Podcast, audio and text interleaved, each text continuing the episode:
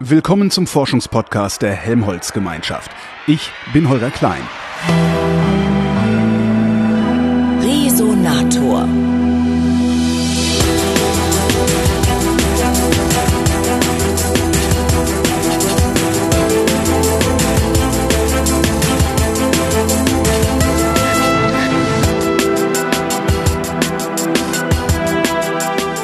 Sitze in Greifswald im Institut für Community Medicine im Besprechungsraum der Abteilung Versorgungsepidemiologie und Community Health und vor mir sitzt der Sprecher des DZNE-Standorts Rostock-Greifswald, Wolfgang Hoffmann. Hallo, Herr Hoffmann. Hallo. So, äh, Sie haben gesagt, Sie, Sie, Sie sind nicht wirklich ein Helmholtz-Forscher. Nee, wie hatte ich das vorhin? Ja, doch, na doch, klar, sind Sie doch. Ich habe verschiedene Hüte. Ne? Sie haben verschiedene Hüte. Die Kollegen im DZNE haben noch immer, würde ich denken, in der Mehrheit äh, der, der dortigen Leiter haben noch verschiedene Hüte Mhm. auf. Das wird jetzt langsam ein bisschen weniger, weil das DZNE ja auch eigene Professoren inzwischen hat, die, die ähm, im DZNE direkt arbeiten. Aber sie gehören immer noch zu Universitäten, Ja. die eben kooperieren. Und in der ersten Generation, zu der ich ja gehöre, war das so, dass es eben Universitätsprofessoren waren in den entsprechenden Forschungszentren, die dann mit einem sozusagen Nebenjob äh, das DZNE mit aufgebaut haben. Ah. Und aus dieser Zeit ist eben meine Sprecherschaft und ich mache das sehr gerne. Also ich habe einen, sagen wir, erheblichen Anteil meiner Arbeitszeit, den ich hier nicht beziffern darf. Äh, aber der, der schon ganz anständig ist, ähm, mir auch sehr viel Spaß macht, den habe ich im DZNE. Mhm. Aber ich bin eben Mitglied der Fakultät der medizinischen, der, der Universitätsmedizin in Greifswald. Ja. Und dieses Institut, was Sie vorhin sehr korrekt ausgesprochen haben, das äh, gelingt ja auch nicht jedem, ähm, das ist eben mein, mein Hauptjob sozusagen. Und dieses Institut äh, ist an der Universität dann. Das gehört Also, zur Universitätsmedizin. Das heißt, wir sitzen jetzt sozusagen in der Universitätsmedizin und So nicht im. DZNE. Richtig, das DZNE Ah, ja. ist aber hier direkt sozusagen in, in, in 10 Meter Fußentfernung, Mhm. ne, wo, wo dann eben die Kollegen arbeiten, die vorwiegend oder ausschließlich im DZNE sind. Davon haben wir im Moment ungefähr zwölf. So langsam komme ich dahinter. Ähm, fang, fangen wir doch mal an mit dem, was ich da so äh, anscheinend äh, intuitiv gut ausgesprochen habe. Was genau ist das für ein Institut, in dem wir hier sitzen? Was ist Community Medicine? Community Medicine ist etwas, was es nur in Greifswald gibt. Und das hat eine historische, so einen Hintergrund. Und zwar kommt das daher, dass wir nach der Wiedervereinigung hier sich viele Menschen gefragt haben, wieso man eigentlich zwei Fakultäten in so einem kleinen Bundesland braucht. Zwei medizinische Greifswald. Fakultäten, ganz genau. Und dann gab es eine Delegation des Wissenschaftsrates, äh, die dann gesagt hat, wir können auch eine Universität, die fast 550 Jahre damals schon alt war, können wir jetzt nicht, nicht schließen. Ja. Und dann brauchen wir aber einen Schwerpunkt. Und dieser Schwerpunkt, der sollte möglichst nicht so viel kosten. Und dann sind sie auf die Community Medicine gekommen. Also die Untersuchung von Gesundheits- und Krankheitsdeterminanten in der Allgemeinbevölkerung. Oder wie ich eben als Arzt äh, äh, immer sage, das ist die Fortsetzung der klinischen Medizin außerhalb des Krankenhauses. Ja? Also wir gucken da draußen, wie ist die Versorgung, wo gibt es Risikofaktoren, wo gibt es Problemlagen gesundheitlicher Art, die man eben auch mit medizinischen und pflegerischen äh, Methoden äh, angehen kann. Was heißt das konkret? Ähm, Sie gucken, also Versorgung im Sinne von, gibt es genug Hausärzte auf dem platten Land? Ja, oder? zum Beispiel. Das haben wir schon ganz lange jetzt als Thema hier natürlich ein heißes Thema. Aber auch, wer geht denn eigentlich zum Arzt und warum geht derjenige, der eigentlich hingehen müsste, nicht hin? Wen erreiche ich? Wo sind die, die Schwellenprobleme? Ne? Wen muss ich zu Hause besuchen, wen auch nicht? Wir haben ja gleichzeitig viel zu viel Versorgung in bestimmten Bereichen, in anderen haben wir zu wenig. In welchen haben wir denn zu viel und wo, wo zu wenig? Naja, es gehen ja viel zu viele Menschen zum Arzt in, in Deutschland mit, mit im Durchschnitt bis zu über zehn Mal pro Quartal. Äh, wenn jemand das kann, kann er nicht wirklich richtig krank sein. Natürlich immer von Ausnahmen abgesehen. Ne? Aber so oft muss man nicht zum Arzt gehen. In keinem anderen Land ist das so.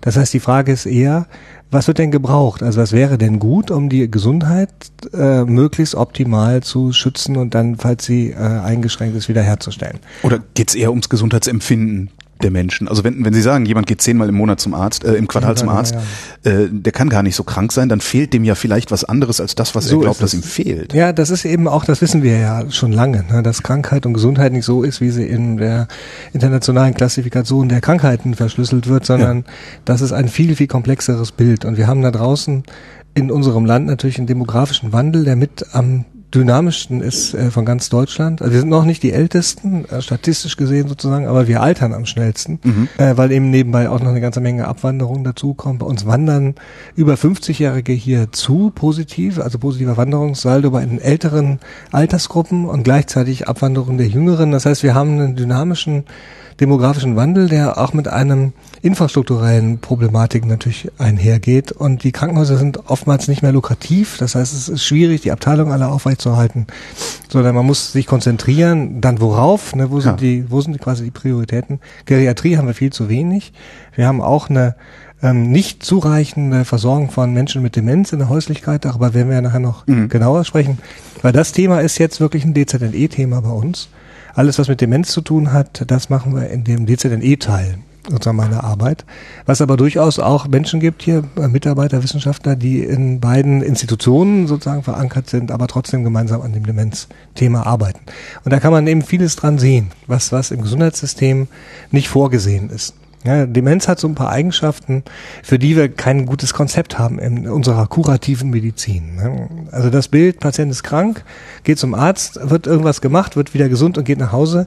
Das ist ja sowieso äh, eine geht krasse Bei neurodegenerativen Erkrankungen eher Nein, selten. Da geht's ne? gar nicht. Ne? Das geht aber auch nicht bei Herz-Kreislauf-Erkrankungen. Es geht auch nicht bei Diabetes. Es geht nicht bei Rheuma. Es geht nicht bei Asthma. Ne? Das heißt also, die großen Krankheiten, die wir haben, äh, die sind sowieso nicht heilbar sondern die müssen gut gemanagt werden. Da muss man auf Risiken aufpassen, da muss man äh, sekundäre und teilweise sogar tertiäre Prävention machen. Ja, bei Demenzpatienten ist wichtig, dass sie nicht stürzen. Ja, das kann durchaus sein, dass der Sturz in der Häuslichkeit das Krankheitsgeschehen viel mehr beeinflusst als die kognitive Situation. Wie macht der Sturz das?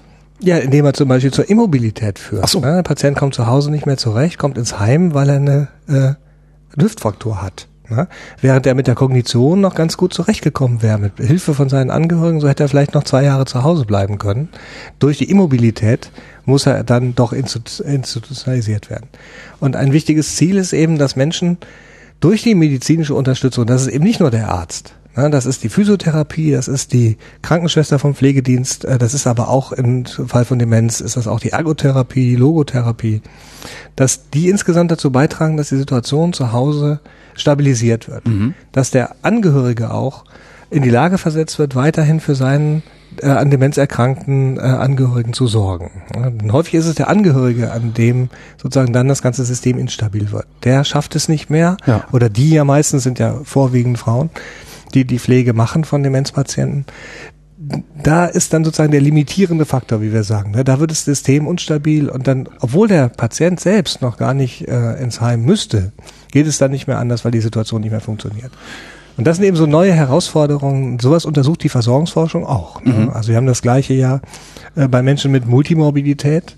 Was ist das? Das sind Menschen, die mehr als zwei Krankheiten haben. Ah. Also alle. Ne? Ich wollte gerade sagen, also das, das habe ich auch. Ich habe Hochdruck, Asthma und mein Knie ist kaputt. Also, ne? also da kann man sich ganz schnell verqualifizieren. Ja. Das Problem ist, wir haben für diese Menschen keine Leitlinien. Ne? Die Leitlinien berücksichtigen mal gerade noch zwei Krankheiten gleichzeitig. Aber was nicht mehr die dritte. Ja, was man tun soll. Ne? Wo steht als Arzt die Legeartis-Therapie, wissenschaftlich begründete Therapie vom Bluthochdruck. Ja. Haben wir super Leitlinien. Ja. Das ist alles evidenzbasiert. Wir wissen genau, wie das geht. Wir wissen auch genau, wie die zu erwartenden Erfolge sind. Ne? Äh, allerdings ist dann natürlich so, dass viele von diesen Menschen auch äh, einen Diabetes haben. Mhm. Ne? Da gibt's auch noch Leitlinien, die Bluthochdruck und Diabetes gleichzeitig berücksichtigen. Aber wenn das Asthma dazu kommt, dann gibt's eben keine mehr.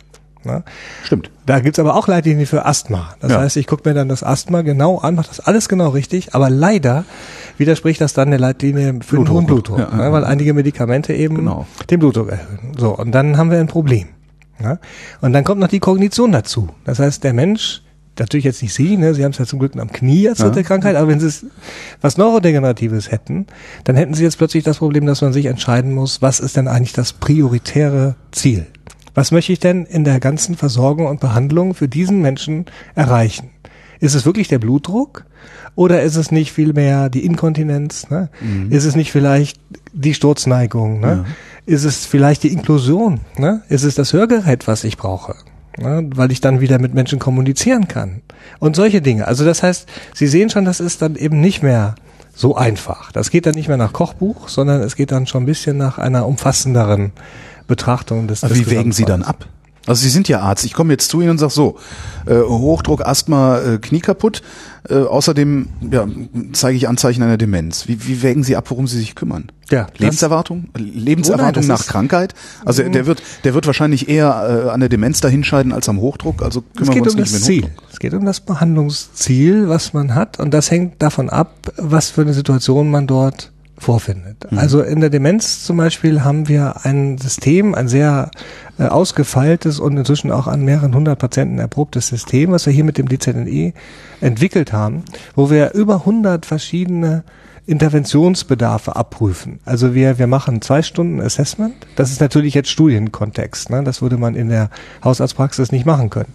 Aber es beginnt bei den Hausärzten. Die Hausärzte suchen uns diese Patienten raus, die also schon auf dem Weg Richtung kognitiven Störungen sind. Und die werden dann gebeten oder eingeladen in so einer Interventionsstudie, wie wir das nennen, also eine Studie, wo man was macht, ähm, mitzumachen. Und die meisten machen das auch. Also über die Hälfte der Patienten, die qualifiziert sind für die Studie, machen auch tatsächlich mit. Es gibt eine große Bereitschaft dazu. Und bei denen gehen wir dann in die Häuslichkeit nach Termin, Vereinbarung und messen äh, mit, wir nennen das validierte Instrumente, also mit, mit Fragebögen und Untersuchungstechniken, die eben schon gezeigt haben, dass sie funktionieren. Ja, die, die wissenschaftlich geprüft sind. Die haben wir zusammengestellt in einer bestimmten systematischen Weise, um eben ganz viele Informationen äh, effektiv und in hoher Qualität zu erfassen. Und das ist einmal natürlich das ganze Krankheitsgeschehen beim Patienten. Es sind aber auch Begleitkrankheiten. Es ist die gesamte Medikation. Es ist dann aber auch Stimmt, da haben Sie auch noch so ein Nebenwirkungsproblem und so. Ist- Natürlich, Das ist ja ein Rattenschwanz, der da hinten dran hängt. Ja. So ist das. Das schaffen Sie bloß noch mit Computer. Also wir haben ein, das heißt Interventionsmanagementsystem. Mhm. Das haben wir hier selber gebaut. Wir sind eine ziemliche äh, IT. äh, Truppe hier auch, also die größte ähm, äh, größte Berufsgruppe in meinem Institut hier in dem in der Uni ist äh, IT tatsächlich Aha. inzwischen, also Informatiker. Und wir haben ein ziemlich ausgefuchstes sogenanntes Expertensystem da gebaut, was uns eben dabei hilft, effektiv diese vielen Parameter zu erheben und zu verschalten miteinander. Ne? Und je nachdem, was Sie jetzt gesagt also ich habe gesagt, die anderen Bereiche, das ist einmal die Behandlung im Sinne von Medizin. Ja. Dann gibt es einen großen Teil Behandlung im Sinne von Pflege. Da sind auch ganz viele Bedarfe, die nicht, die nicht richtig angesprochen werden vom System, also vom Versorgungssystem. Dann kommt die große Bereich soziale Inklusion, ähm, äh, Hilfsmaßnahmen. Ne? Die meisten Menschen mit Demenz wissen gar nicht, was sie an Möglichkeiten haben, wie ihnen eben Unterstützung zuteil werden kann. Ne? Viele haben die falsche Pflegestufe immer noch. Sie haben die ganze Diskussion jetzt mit der Pflegestufe ja verfolgt wahrscheinlich. Wir haben eine neue Definition der Pflegebedürftigkeit aufgrund von Demenz. Ne? Aha. weil die Demenz eben völlig unterbewertet war in der Pflegebedürftigkeit. Die können sich ja bewegen, die können in der Regel Ja. sich anziehen und es war ausschließlich auf körperliche äh, Pflege bezogen, die, Ja. die Pflegeeinstufung. Und jetzt durch das neue Pflegestärkungsgesetz 2 ist es eben endgültig äh, umfassender. Was sehr adäquat ist und wo natürlich auch Wissenschaftler vom DZNE, auch wir ein bisschen mit dran beigetragen haben, dass es jetzt anders und umfassender gesehen wird. Naja, und dann kommt der ganze äh, Bereich Angehöriger. Wie geht's dem Angehörigen? Ne? Gibt es überhaupt eine Hauptpflegeperson? Wir haben bei relativ vielen von unseren Patienten sind gar keine Hauptpflegepersonen da. Das Sie, ist so. Sie haben ja auch Abwanderung. Also das ist ja, Ja, die, nicht- die, ja, Jungen, genau. die Jungen, Also die, die Jungen Kinder gehen irgendwie in die großen Städte zum Richtig. Studieren und bi- bilden, gründen da neue Familien, ihre die eigenen. Frau, die Frau äh, ist verwitwet schon Ja. vor Jahren, ne? dass der Mann ist nicht da, ist, die Kinder sind vielleicht, wie Sie sagen, ausgezogen und wohnen jetzt oder arbeiten jetzt woanders, können nicht mehr oft kommen. Mhm. Also wir haben also da zwischen 30 und 40 Prozent unserer Menschen mit Demenz in der Häuslichkeit haben keine stabile, fixe Hauptpflegeperson. Ne?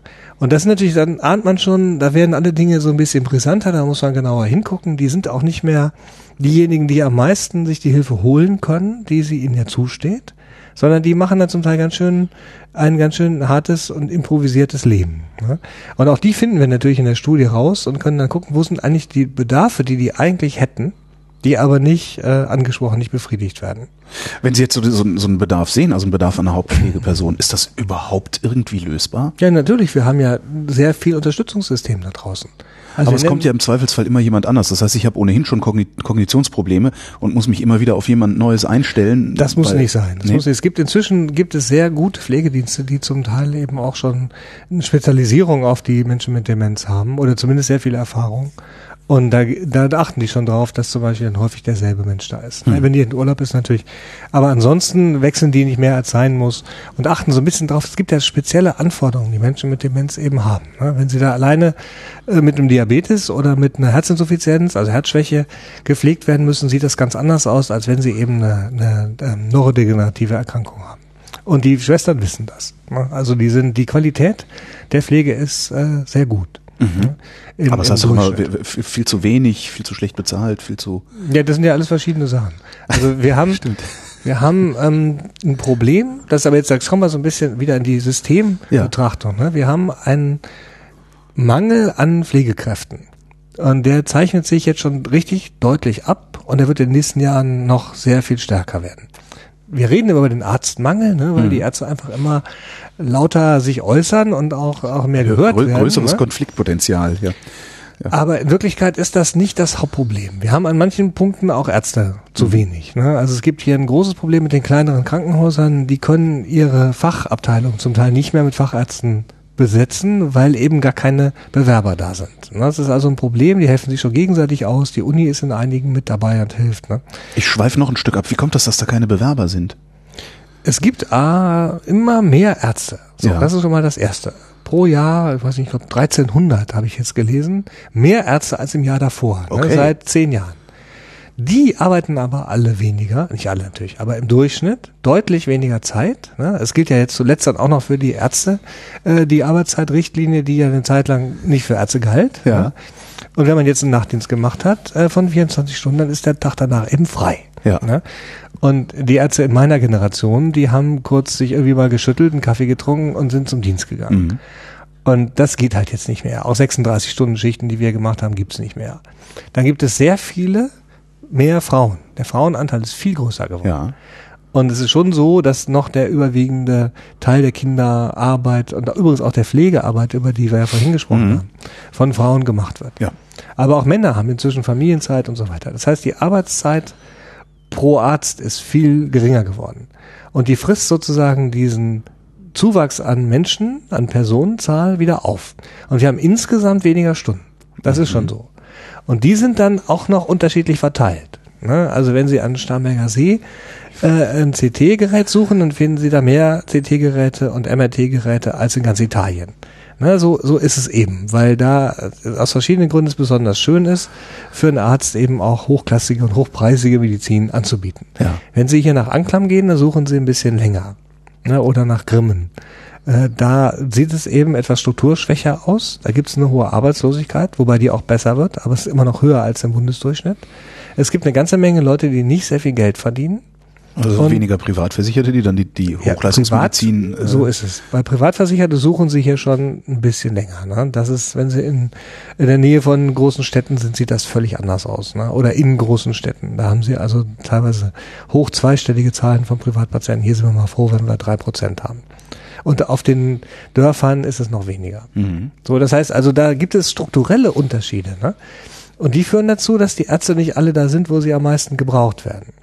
sondern da, wo es am meisten zu holen gibt, sei es, Ja, sei es finanziell oder inhaltlich dann ja äh, letztlich auch, weil Richtig. äh, also wo das Klientel auch anders ist, wo Genau. man auch, wo es auch ein Gymnasium gibt und wo Ja. man abends ins Theater gehen kann und so. Ja. Also diese Diskussion, die ist schon ganz alt, die ist schon mindestens 15 Jahre alt, dass man sich darüber Gedanken machen muss, wie man die Verteilung der Ärzte auf die Fläche so organisiert, dass die Versorgung überall gleich gut ist. ja, Und da muss man sagen, das gelingt im Moment nicht ganz. Na, also wir haben Versorgungsbereiche, das ist jetzt mal ein anderes Thema, ne? Ja. Institutshut hier sozusagen. Da be be- beobachten wir das sehr ähm, präzise. Wir haben also zum Beispiel einen Versorgungsatlas rausgegeben jetzt letztes Jahr, wo ganz minutiös überall in Vorpommern steht, wie weit ist es eigentlich bis zum nächsten Augenarzt, Gynäkologen, Psychiater. Und das ist teilweise ganz schön weit. Ne? das heißt, das sind Zahlen. Das heißt, dass sie durchaus hier Leute haben, die nicht mit dem Bus zum Arzt fahren können. Ja. Egal zu welchem Arzt. Egal zu welchem, weil es da gar keinen Bus gibt, ne, der dahin fährt. Oder Menschen, die auch mit dem Auto, wenn sie eins haben, zum Auto, äh, zum, zum nächsten Facharzt länger als eine halbe Stunde fahren.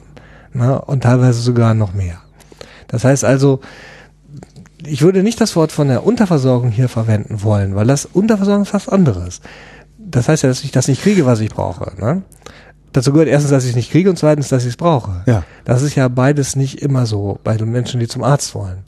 Aber Erreichbarkeit wird zum Thema.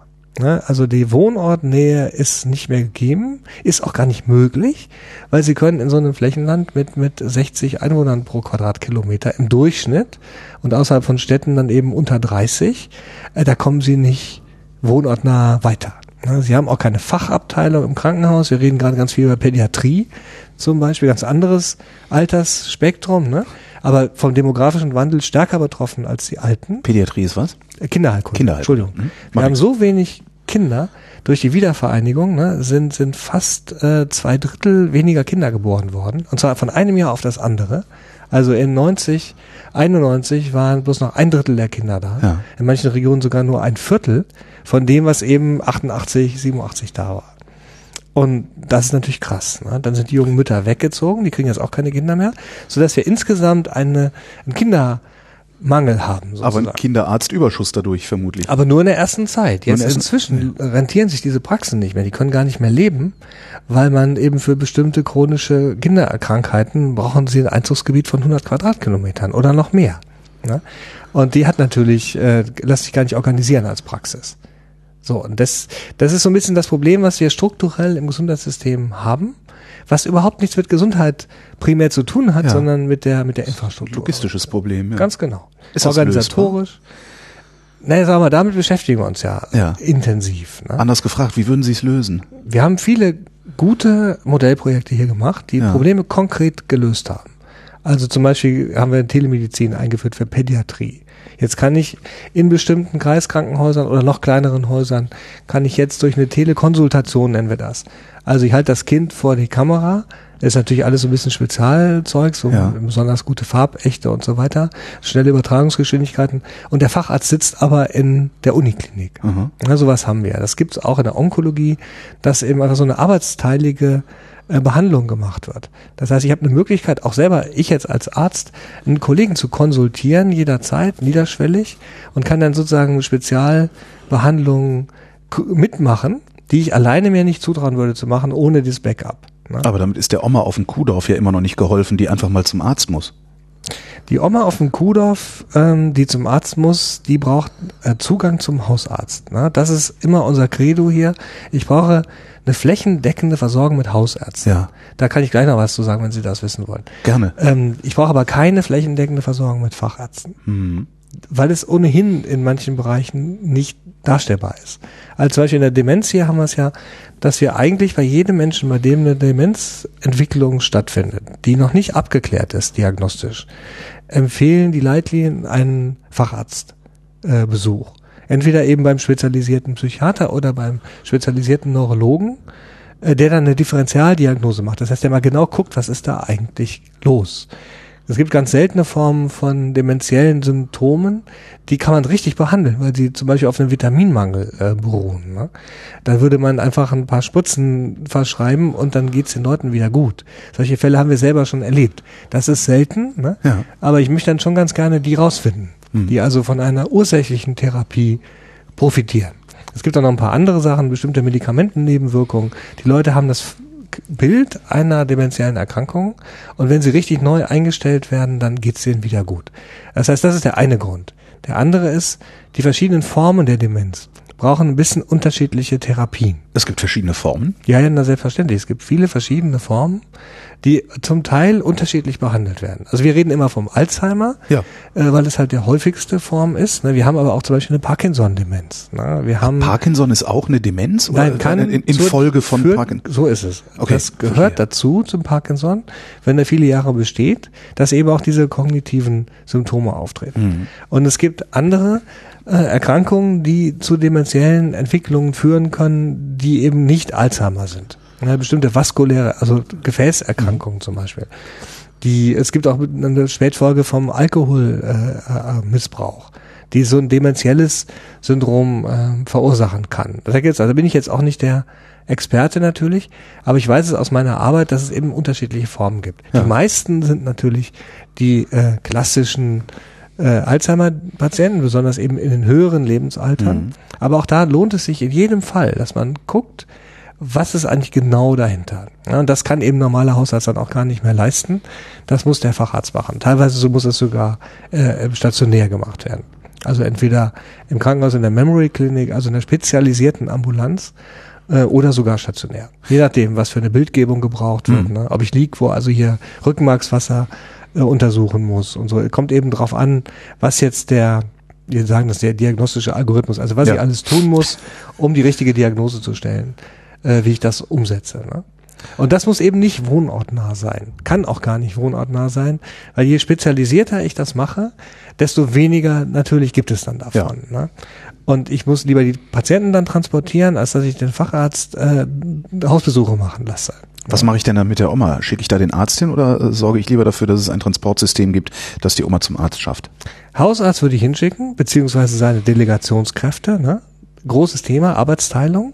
Der Hausarzt darf ja seit äh, ungefähr, naja, inzwischen sind es ja auch schon sechs oder sieben Jahre, darf er ja ähm, Praxismitarbeiter entsprechend qualifizieren Ach. und die zum Hausarzt, äh, zum Hausbesuch schicken. Ach, das ist sowas, das, das, das ist mir vor, ach Gott, vor 15 Jahren in Südostasien schon aufgefallen, genau. dass Krankenschwestern ja, ja, ja. dort einfach basale ärztliche Versorgung übernehmen, Spritzen, äh, Verbände und sowas, ohne dass ein Arzt anwesend können ist. Können die ja auch. Das ist bei uns mittlerweile auch äh, gestattet. Das ah. Projekt stammt von diesem, aus diesem Institut. Großartig. Also die Delegationsleistung, das hieß damals Schwester Agnes, ähm, das ist aus unserem, also aus meinem Institut, ja. äh, aus meiner Abteilung. Ich habe mich und, immer gefragt, warum wir das nicht machen, weil das ist. Das wir waren das einzige Land in Europa, was keine Delegationsberechtigung äh, hatte. Und die Ärzte haben sich auch zu Anfang sehr dagegen gewehrt, weil sie dachten, sie werden jetzt alle abgeschafft. Standesdünkel, ne? Naja, auch, auch Angst, Existenzangst und natürlich mhm. auch Qualitätsangst, ne? weil die haben schon gedacht, naja, sozusagen nicht Ärzte, die machen jetzt Hausbesuche. Tatsächlich ist es so, äh, dass es gut funktioniert, wenn eben eine klare Abstimmung zwischen Arzt und Schwester oder Arzt und äh, medizinischer Fachangestellter stattfindet. Das ist jetzt sozusagen einer unserer Großtaten hier in diesem Institut, dass wir diese Delegation so weit untersucht haben mit, mit 1400 Patienten und sechs oder sieben Modellprojekten, wo, wo über 30 Ärzte beteiligt waren. Ähm, dass es bis ins Gesetz gekommen ist. Super. Ne, also wir haben das in dem, in dem wichtigen Gesetz, das ist das Sozialgesetzbuch 5, wo eben drin steht, wer darf was und wer macht was. Da ist ein Passus drin, der jetzt erlaubt, dass Ärzte äh, medizinische Tätigkeiten delegieren. An, äh, an, an wie ausgebildete Personen? Also ist es dann so auf dem, auf genau dem Niveau von Krankenpfleger äh, oder, ja. oder? An diejenigen, die das können, was sie dann machen sollen. Na, das heißt also, die Frage ist, genau was Sie gesagt haben, ist die Kernfrage, ist Qualifikation. Also kommt dann die Arzthelferin, die besonders Wenn die Arzt, Auch die Arzthelferin darf Dinge tun, ja. aber sie kann manches auch nicht. Ne, weil Arzthelferin, und die heißen heute medizinische Fachangestellte, die so, haben auch okay. eine dreijährige Ausbildung, mhm. aber eben keine Pflege. Ne? Ja. Das heißt, wenn es um eine chronische Wunde geht, äh, dann sind die oftmals nicht fit genug. Ne? Oder wenn es eben um sowas geht wie ein Delir, was wir in der Häuslichkeit schon mal haben. Ne? Also Delir. Das ist eine bestimmte äh, psychiatrische Erkrankung, die, die kommt und auch wieder geht. Also so ein Zustand, in dem jemand sein kann. Aus vielen Gründen. Sehr gefährlich. Muss man also erkennen. Ne, kann übrigens auch mit einer Demenz verwechselt werden, auch mit anderen Dingen. Die werden zum Teil auch richtig auffällig, aggressiv, äh, laufen rum, sch schädigen sich selbst oder andere und so weiter. Also Ach so, also praktisch der, der klassische, äh, das, das, dieses äh, Klischeebild vom nackten Mann mit der Gasmaske, der glaubt, es wäre Krieg und auf der Straße rumrennt. Ja, da gibt's noch andere psychiatrische Erkrankungen, die da in Frage kommen. Ja äh, um das zu erklären. Da würde man eher an was anderes denken. Aber es ist trotzdem laufen auch die Delirte manchmal in sehr, ähm, sagen wir, gewöhnungsbedürftigen Situationen mhm. rum. So, das, das kann eine Arzthelferin nicht. Ne? Eine Arzthelferin kann nicht unterscheiden, äh, ob das jetzt ein Delir ist oder eine, eine dementielle Erkrankung. Das ist, hat sie gar nicht gelernt und ist auch gar nicht ihr ihr Metier. Aber die kann zum Beispiel eine Diabetiker-Einstellung gut überwachen. Na, ich muss nicht für Blutdruck und Diabetes-Einstellung äh, jedes Mal als Hausarzt 30 Kilometer mit einem ja. äh, Land Rover durch die Das ist Ressourcenverschwendung. Also so, genau sowohl so der Wagen als auch das als auch der Arzt. Ja. ja.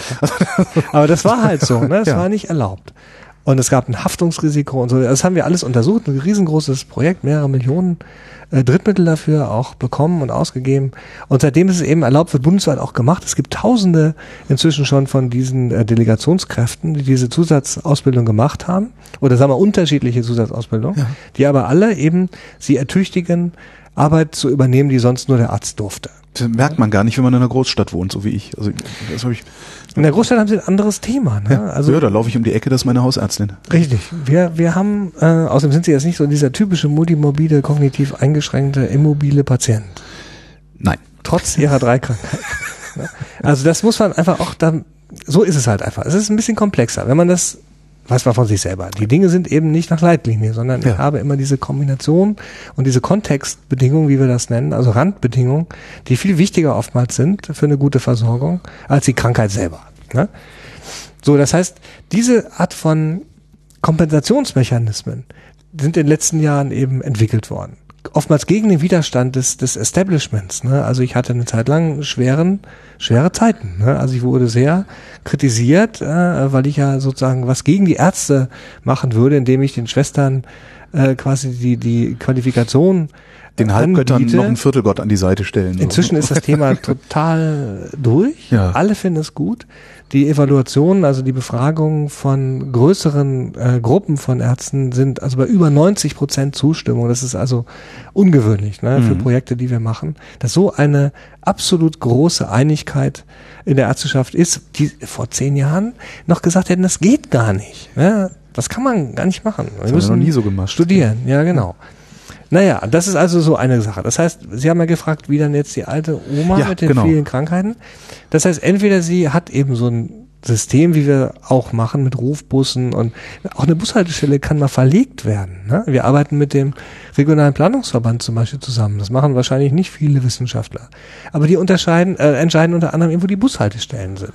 Und wenn ich da irgendwo ein Altersheim hab oder zwei, wo viele ältere Leute sind, die eben irgendwo hinwollen, dann kann man mal die Bushaltestelle vom Marktplatz zum Altersheim verlegen. Ja. So, und das ist eine Maßnahme, die kostet nichts, außer dem Schild äh, äh, und ein bisschen Beton und dann ist das, ist das gut. Ne? Und, und so weiter. Das heißt also, die Lösungen sind genauso vielschichtig wie die Probleme. Und man muss es, und das gibt es eben so selten, man muss das mitdenken, das Medizinische. Ne? Wir reden mit den Landesplanern nur ganz wenig. Also hier schon viel, ne? aber ja. andere Medizin natürlich nicht. Der beklagt, der Aussatz ist nicht da. Ne? Die einzige Möglichkeit ist, da muss ein Hausarzt hin. So, wenn ich jetzt aber keinen hab, dann muss ich die anderen Möglichkeiten mit überlegen. Ja. dass da vielleicht ein Bürgerbus eingeführt wird. Das rollende Praxis gibt's auch, aber das bringt in der Regel nicht viel, weil der Arzt ja dann immer noch die ganze Zeit unterwegs mhm. ist ne, und nicht arbeitet, sondern im Auto sitzt. Also es ist besser, man bringt die Patienten zum Arzt als umgekehrt und dann eben diese Delegationskräfte, die ich da ganz anders einsetzen kann. Ne, ich kann ja zum Beispiel eine Schwester vom Pflegedienst, haben wir auch alles gemacht als Projekt, ne, funktioniert sehr gut, kann ich ja als Arzt Delegationskraft einsetzen. Also Sie sind ein Pflegedienst, ich bin der Hausarzt, ja. wir machen einen Vertrag, dass Schwester Gabi diese Ausbildung macht. Und dann kann ich sagen, Schwester Gabi, pass mal auf, du bist doch da hinten in dem Dorf so und so. Da habe ich vier Patienten. Kannst du nicht da morgen und übermorgen jeweils mal zwei von besuchen? Ne, dann rechne ich das ab mit dieser Schwester beziehungsweise mit dem Pflegedienst und schon habe ich sozusagen eine Zweigstelle, ja. in Anführungsstrichen, von meiner Praxis in diesem Dorf. Ja. Und auch das passiert. Wir haben viele Ärzte, die ein, zwei, drei, einer hat sogar vier Zweigpraxen betreiben. Ja, selber. Das heißt also, der ist dienstags ist er in dem einen Dorf und mittwochs ist er im anderen Dorf und Donnerstag, Freitag ist er in seiner Hauptpraxis. So in dieser Art. Und ne? die ganze Woche über ist aber dann immer noch mal so ein delegiertes Personal äh, die ganze Zeit. Das machen Praxis. viele, genau. Wenn der Bedarf da ist, ja. dann kann ich sozusagen für normale Patienten, die jetzt nicht akut sind, kann ich sagen, pass auf, ich habe hier meine Schwester, die ist erfahren, die kennt dann auch irgendwann ihre Pappenheimer alle, ne? Und die machen das gut. Also wir haben das ja untersucht und zwar sehr gründlich, auch ja. mit so einem ähnlichen Computersystem, wie ich Ihnen gerade erzählt habe. Also wir haben von jedem Hausbesuch über 300 Variablen aufgenommen ne? und haben also immer genau geguckt, was macht ihr im Detail, ne? Was keiner weiß, was die Ärzte da machen, ne? Das wird auch nicht aufgeschrieben. Da steht dann Hausbesuch gemacht, Patient okay. Oder Diabetes neu eingestellt. Da wird aber nicht gesagt, dass er auch gesehen hat, hat er eine chronische Wunde, wie sieht das aus der Mobilität aus? Ist er delirant, also hat er vielleicht ein Problem mhm. mit, mit äh, falschen Medikamenten oder mit Alkohol oder mit einem anderen Thema, ne? Das, das steht da alles nicht. Das sieht der Arzt aber auch alles. Und wir nennen das mal den Schwesternblick, ne? Die Schwester kommt ins Zimmer und hat in einer Minute, hat die 150 oder 200 Sachen gesehen. Ne? Ohne das teilweise selber zu merken und die weiß ganz genau, hier ist das sozusagen nachprüfungspflichtig, hier ist ein Problem, ne? Die sieht sofort, ist das aufgeräumt, Die gucken anders sauber. als Ärzte. Ja. ja. Ja, die Ärzte gucken auch so, aber die kommen halt nicht dazu. Ne? Aber so. die, die medizinischen Fachangestellten, die haben natürlich diesen Schwesternblick nicht so. Ne? Also da ist es eher so, die kann man schicken und sagen, mach mal das, das und das.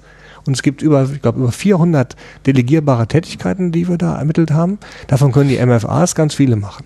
Mhm. Ja? Aber sozusagen alleine in die Häuslichkeit gehen und die, ich sag mal, klinische Gesamtsituation einschätzen, das können die eben schlechter. Ne? Also ich würde denken, ist auch meistens so, dass bei einer MFA muss der Arzt halt häufiger mal selber kommen ja. als bei einer Schwester. Wir haben das bei einer Schwester getestet, wie gesagt, in, in fast äh, 1500 Hausbesuchen. Ähm, Entschuldigung, bei, bei 1500 Patienten, wir haben irgendwo 9000 Hausbesuche oder so insgesamt mhm. gemacht. In über, in unter drei Prozent mussten Kontakt mit dem Arzt hergestellt werden. Also normalerweise kommen die immer alleine zurecht.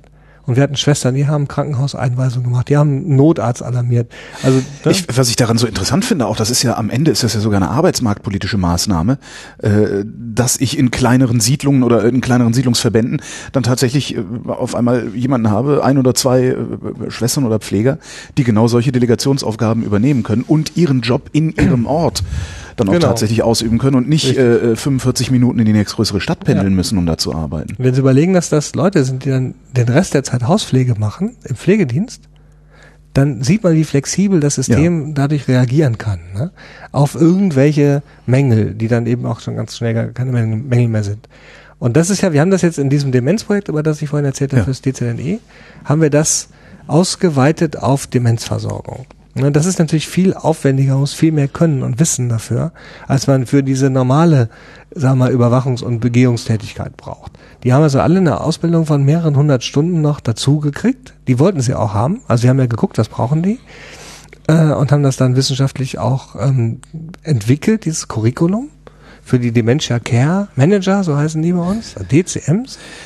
Ähm, und die sind dann auch in der Lage, selbstständig, ständig zu Hause mit diesen Menschen mit Demenz eben Interventionen zu machen. Das heißt also nicht jetzt unbedingt im engeren Sinne Behandlungen, aber die ganzen Defizite, die dort existieren, die wir nennen das Unmet Needs, also die Bedarfe, mhm. die aber nicht befriedigt werden, das sind pro Patient im Durchschnitt in unseren Studien äh, 8, irgendwie, ne? also viele verschiedene Sachen, allesamt sozusagen so weit zu analysieren und zu behandeln oder zu bearbeiten, dass der richtige Mensch es dann anschließend tut.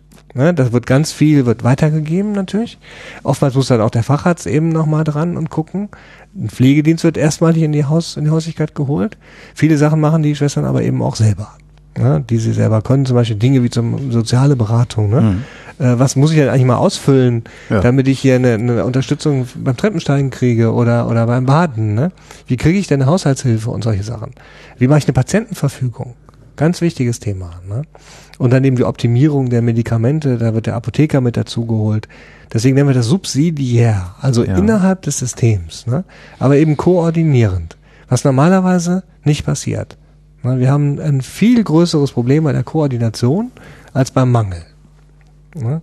Also der Mangel selber ist nicht das größte Problem, sondern der Mangel in Kombination mit fehlender Koordination. Sie können fehlende Koordination können Sie durch Überfluss kompensieren. ne? Gießkanne, ja. Ja, oder eben durch Koordination. Ja. Und, und das, das versuchen wir. Ne? Indem man Pfade definiert, indem ganz klar wird, was ist eigentlich hier das Ziel? Was sind die Schwerpunkte, an denen ich arbeiten muss? Das ist oftmals gar nicht bekannt. Ne? Hat ja keiner diesen Überblick. Es geht ja keiner dahin und macht da zwei Stunden Assessment, so wie wir das machen. Das heißt, ich, ich muss aber auch, wenn ich das, äh, wenn ich das wissen will, also wenn ich äh, äh jetzt Dementia Care Management betreiben will, muss ich mit Wissenschaft daran gehen oder reicht es, dass Sie jetzt einmal diese Studie gemacht haben und Sie haben jetzt irgendwie, weiß ich nicht, ja, ein, ein, eine, eine RAL-Karte, mit der Sie äh, in jedem ja, Bundesland ja. Äh, die Farben abprüfen können. Naja, also nicht unbedingt RAL, aber natürlich ohne Wissenschaft. Ne? Obwohl, dann sollte gar nichts ohne Wissenschaft machen. Aber ich brauche jetzt nicht mal den Forscher. Ne? Ja dass wir bauen die Systeme alle so, das war ja bei unserer Delegation auch so, dass sie am Ende, wenn alles gut läuft, Regelversorgung sind. Mhm. Und das haben wir drei, vier Mal jetzt auch schon geschafft. Das letzte Mal übrigens mit den Demenznetzwerken. Also Netzwerke, die aus mit oder ohne Ärzte. Ne? Es gibt teilweise auch Netzwerke, die nur aus Laien bestehen, die sozusagen in einer koordinierten Form wieder Menschen mit Demenz behandeln. Wir haben ein großes Projekt gemacht für das Bundesgesundheitsministerium, das war auch schon mit dem DZNE zusammen äh, haben 16 Netzwerke in ganz Deutschland evaluiert, ganz unterschiedliche Netzwerke, auf die Determinanten für Erfolg. Ja. Ne? Und natürlich auch Misserfolg, wo man das ja nicht sagen darf, aber also fehlender Erfolg. Ne? So, und dann sieht man, und verschiedene Aspekte, Struktur, Qualifikation, Finanzierung, äh, Größe, ne? also Dinge, die eine Rolle, Organisation, äh, eine, die sozusagen variabel sind und haben eben festgestellt, welche Netze gut funktionieren. Und das hat das BMG so sehr überzeugt, dass wir jetzt in einem neuen Bundesgesetz äh, eine Förderung für diese Netzwerke drinstehen haben. Also Netzwerke dieser Art, auch wenn sie keine Ärzte enthalten, können jetzt pro Jahr äh, mit 30.000 Euro äh, aus der Pflegekasse finanziert werden. Das ist ein Riesendurchbruch. Was dann im Zweifelsfall genau das Büro ist, das betrieben werden muss, damit wiederum äh, äh ja. eine, eine, Siedlung einen Ansprechpartner hat, so äh, ohne direkt zum Facharzt mal, zu müssen. Ne, raten Sie mal, wer dieses Büro als wichtigen Punkt ermittelt hatte vorher. Ne? Also so, so ist eben Forschung auch unmittelbar versorgungsrelevant. Ja. Und das versuchen wir auch. Ne? Und mit der Dementia Care Nurse, die wir jetzt haben, Dementia Care Manager, sind wir relativ sicher, dass wir auch damit äh, in der Regelversorgung landen werden weil sie wahrscheinlich sogar kosteneffektiv ist. Also wir sind noch am Rechnen, wir haben einen Ökonomen im, im DZNE in unserer Gruppe hier, der rechnet den ganzen Tag sehr äh, ausführlich und gründlich, wie jetzt die Kosten von diesem neuen Konzept sind. Das, das, ist, das ist auch ein, ein, ein neues Berufsbild, was Sie da definieren. Dann. Ja, auf, auf Schwestern, also auf, auf die große Krankenpflege aufsattelnd. Okay. Das, das kann keine MFA äh, mehr machen. Also da müsste sie wirklich ganz viel Medizin noch machen.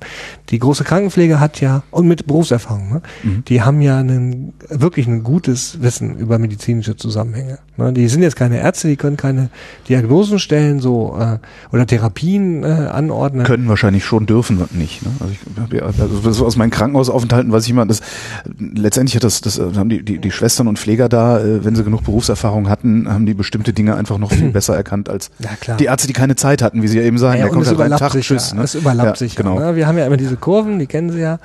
Und da muss man schon sagen, die schlauesten Schwestern sind natürlich besser als die dümmsten Ärzte. Das, das ist schon so. Ja. Aber sag mal, die Mittelwerte liegen auch noch auseinander. Ja. Also die Ärzte machen halt einfach was anderes ähm, oder haben einen anderen Schwerpunkt, der aber zunehmend auf Diagnostik und Therapie liegt. Ja äh, und eben klinischen Entscheidungen und auch das, das sagen wir, das Koordinieren auf der höheren Ebene. Also so nach dem Motto, wo muss dieser Patient jetzt hin? Ne, muss ich den nochmal einweisen? Muss ich den nochmal durchchecken im Krankenhaus? Kann das zu Hause passieren und so weiter? Das, das können die Ärzte, das haben die gelernt. Ähm, das können die Schwestern nicht so gut. Was die Schwestern aber gut können, ist am Patienten unmittelbar sehen, was ist quasi hier was muss hier gemacht werden. Ja. Ne? Das können Physiotherapeuten, das können die Schwestern, das können eben auch andere, zum Beispiel Logopäden, haben wir vorhin schon mal gesagt, ne? Ergotherapeuten, die sind dicht am Patienten und die können Dinge, die ja wiederum die Ärzte nicht gut können. Auch Wundversorgung gehört dazu. Also lassen Sie mal eine Zufallsstichprobe von Hausärzten eine sterile Wundversorgung machen. Ne? Nein, das können die, können die Schwestern übrigens auch nicht alle, aber die so eine Zusatzausbildung haben zur Wundschwester, die sind natürlich top. Ne? Und da geht's eben auch weiter mit der Diskussion. Arbeitsteilung Gesundheitswesen, ne? großes mhm. Thema eben hier bei uns im Institut. Wer macht eigentlich in Zukunft was? Ne? Und bei der Wundversorgung ist so ein Thema, wo man sagen würde, also eine Wundschwester, die braucht jetzt keinen Arzt, der ihr Anweisungen gibt, ne? was sie für einen Verband nehmen soll. Nee. Das heißt also beim Verband. Das wird der Arzt ja wahrscheinlich auch gar nicht wissen, weil das, der, der kann ja nicht die ganze Zeit sagt Listen, der Schwester, Listen was soll lesen. Ich aufschreiben, genau. ne? ja. Und das, das ist zum Beispiel eben sozusagen ein Punkt, wo wir denken würden, dass, dass natürlich die Frage, was hat der da für eine Wunde? Ist das hier venös oder arteriell? Da ist schon manchmal schon gut, wenn das der Arzt oder ist das ist das besiedelt oder nicht? Gibt es da multiresistenten Keim oder so? Aber das ist dann wiederum vielleicht äh, lösbar über so Telemedizinkonzepte, wie Sie eben beschrieben haben. Ja, haben wir ja, auch dass, schon. Dass die Wundschwester mal die Smartphone-Kamera dahin hält genau. oder sowas. Ja, Könnte da gibt es tatsächlich gibt schöne teledermatologische Sachen. Ja. Zur zur Verlaufskontrolle geht das gut.